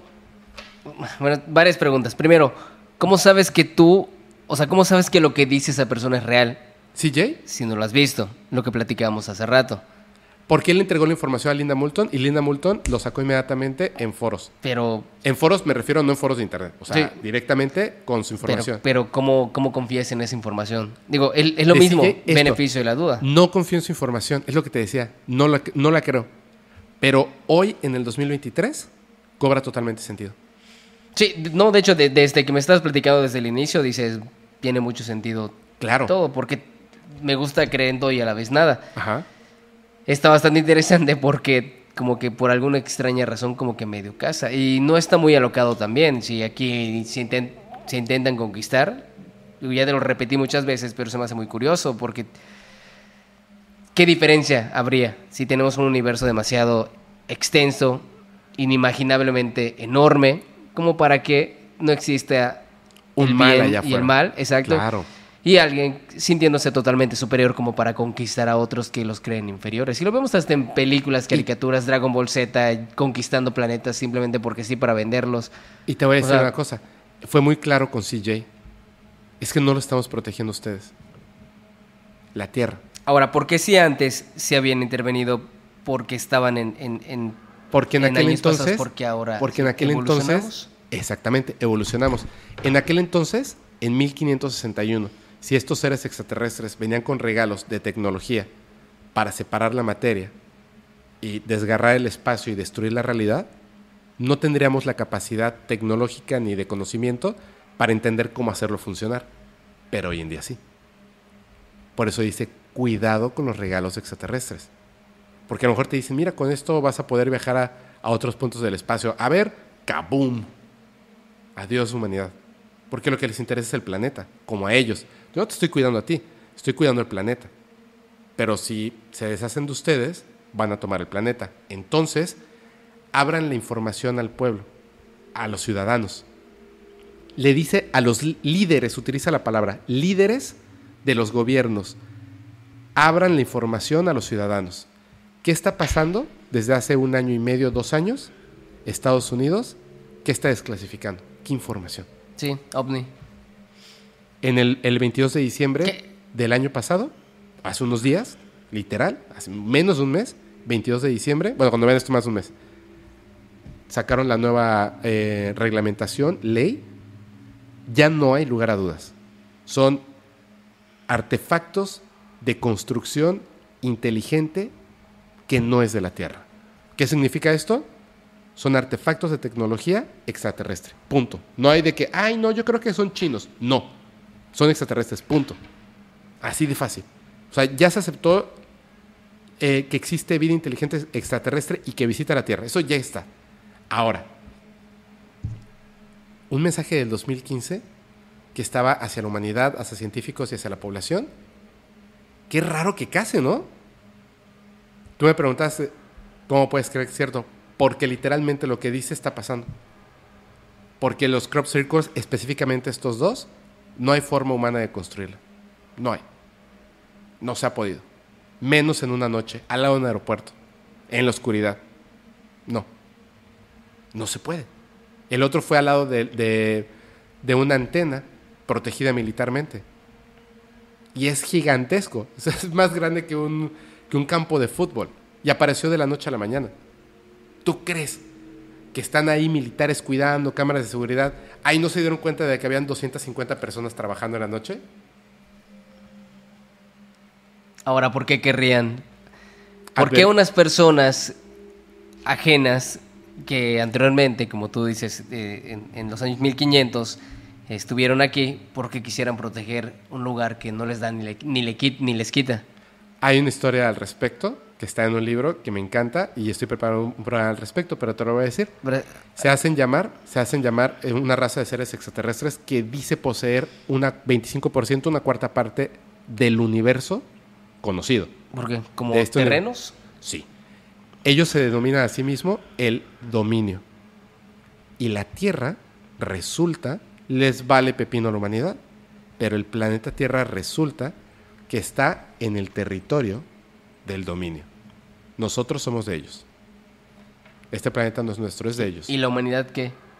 O sea, solito funcionó, o sea, solito se creó, solito. No, tú dijiste hace rato del laboratorio, por eso me quedé así. Dije, ¿qué? ¿Qué? Sí, porque está muy, está muy loquísimo esta teoría. Deberíamos de hacer un guion de una película, pero está demasiado loquísimo como el hecho de pensar. O sea, sí suena muy cañón el hecho de...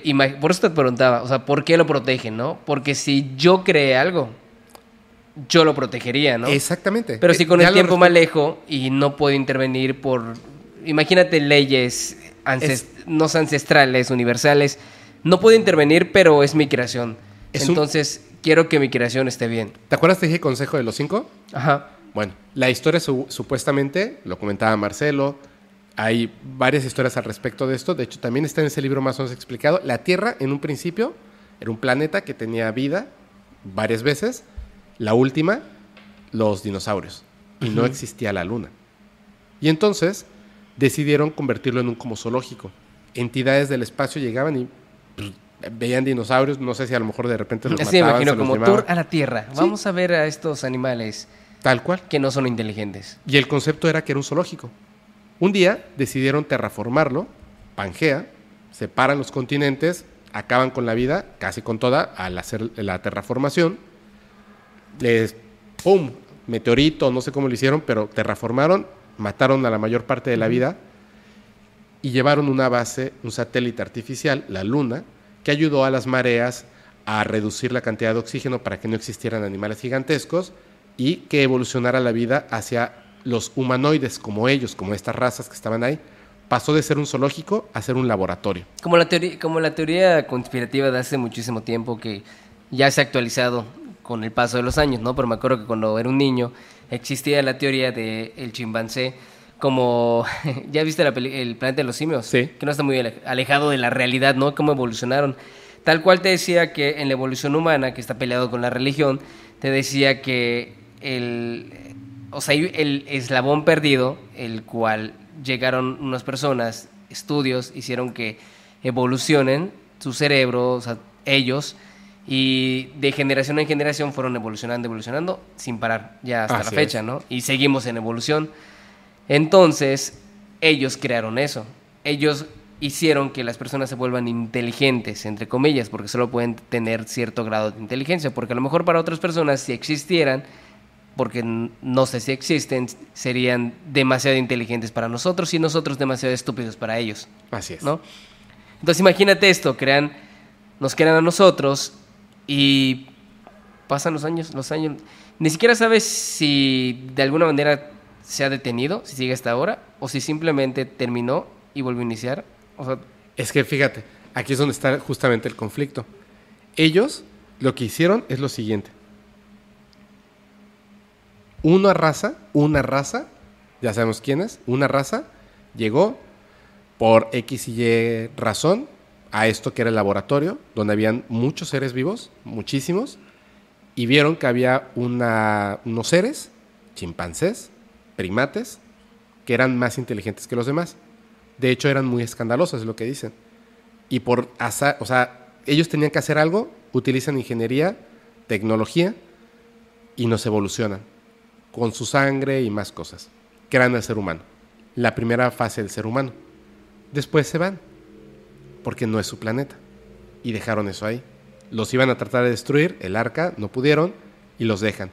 Pero luego, otras razas, como era el laboratorio, dicen, oye, está muy interesante lo que hicieron. voy a hacer lo mismo. Y crean otra línea de seres humanos con sangre de otros, pero humanos. Otra línea, otra línea, otra línea. Y sale la raza amarilla, roja, que somos nosotros, blanca, negra y los eh, indios. Cinco razas. que siempre debatía sobre eso cuando platicamos entre amigos. Y somos el consejo, el consejo de los cinco y hay cinco razas. Por ahí me acuerdo que una amiga eh, estaba platicando con, con, ella y me decía siempre como, ajá, ¿y qué? O sea, espérame, pero el tema es este.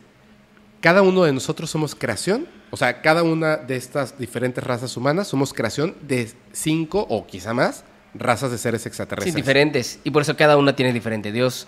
Exactamente. Que son muy parecidos, pero cada una tiene una deidad. Exactamente. Y conocimiento muy similar, sobre todo matemático, y al mismo tiempo un poquito distinto. Pero hay una cuestión bien interesante.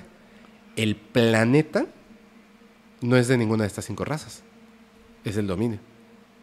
Al dominio le vale pepino. Y estas razas protegen a su creación, no al planeta. Literal, su creación, el ser humano.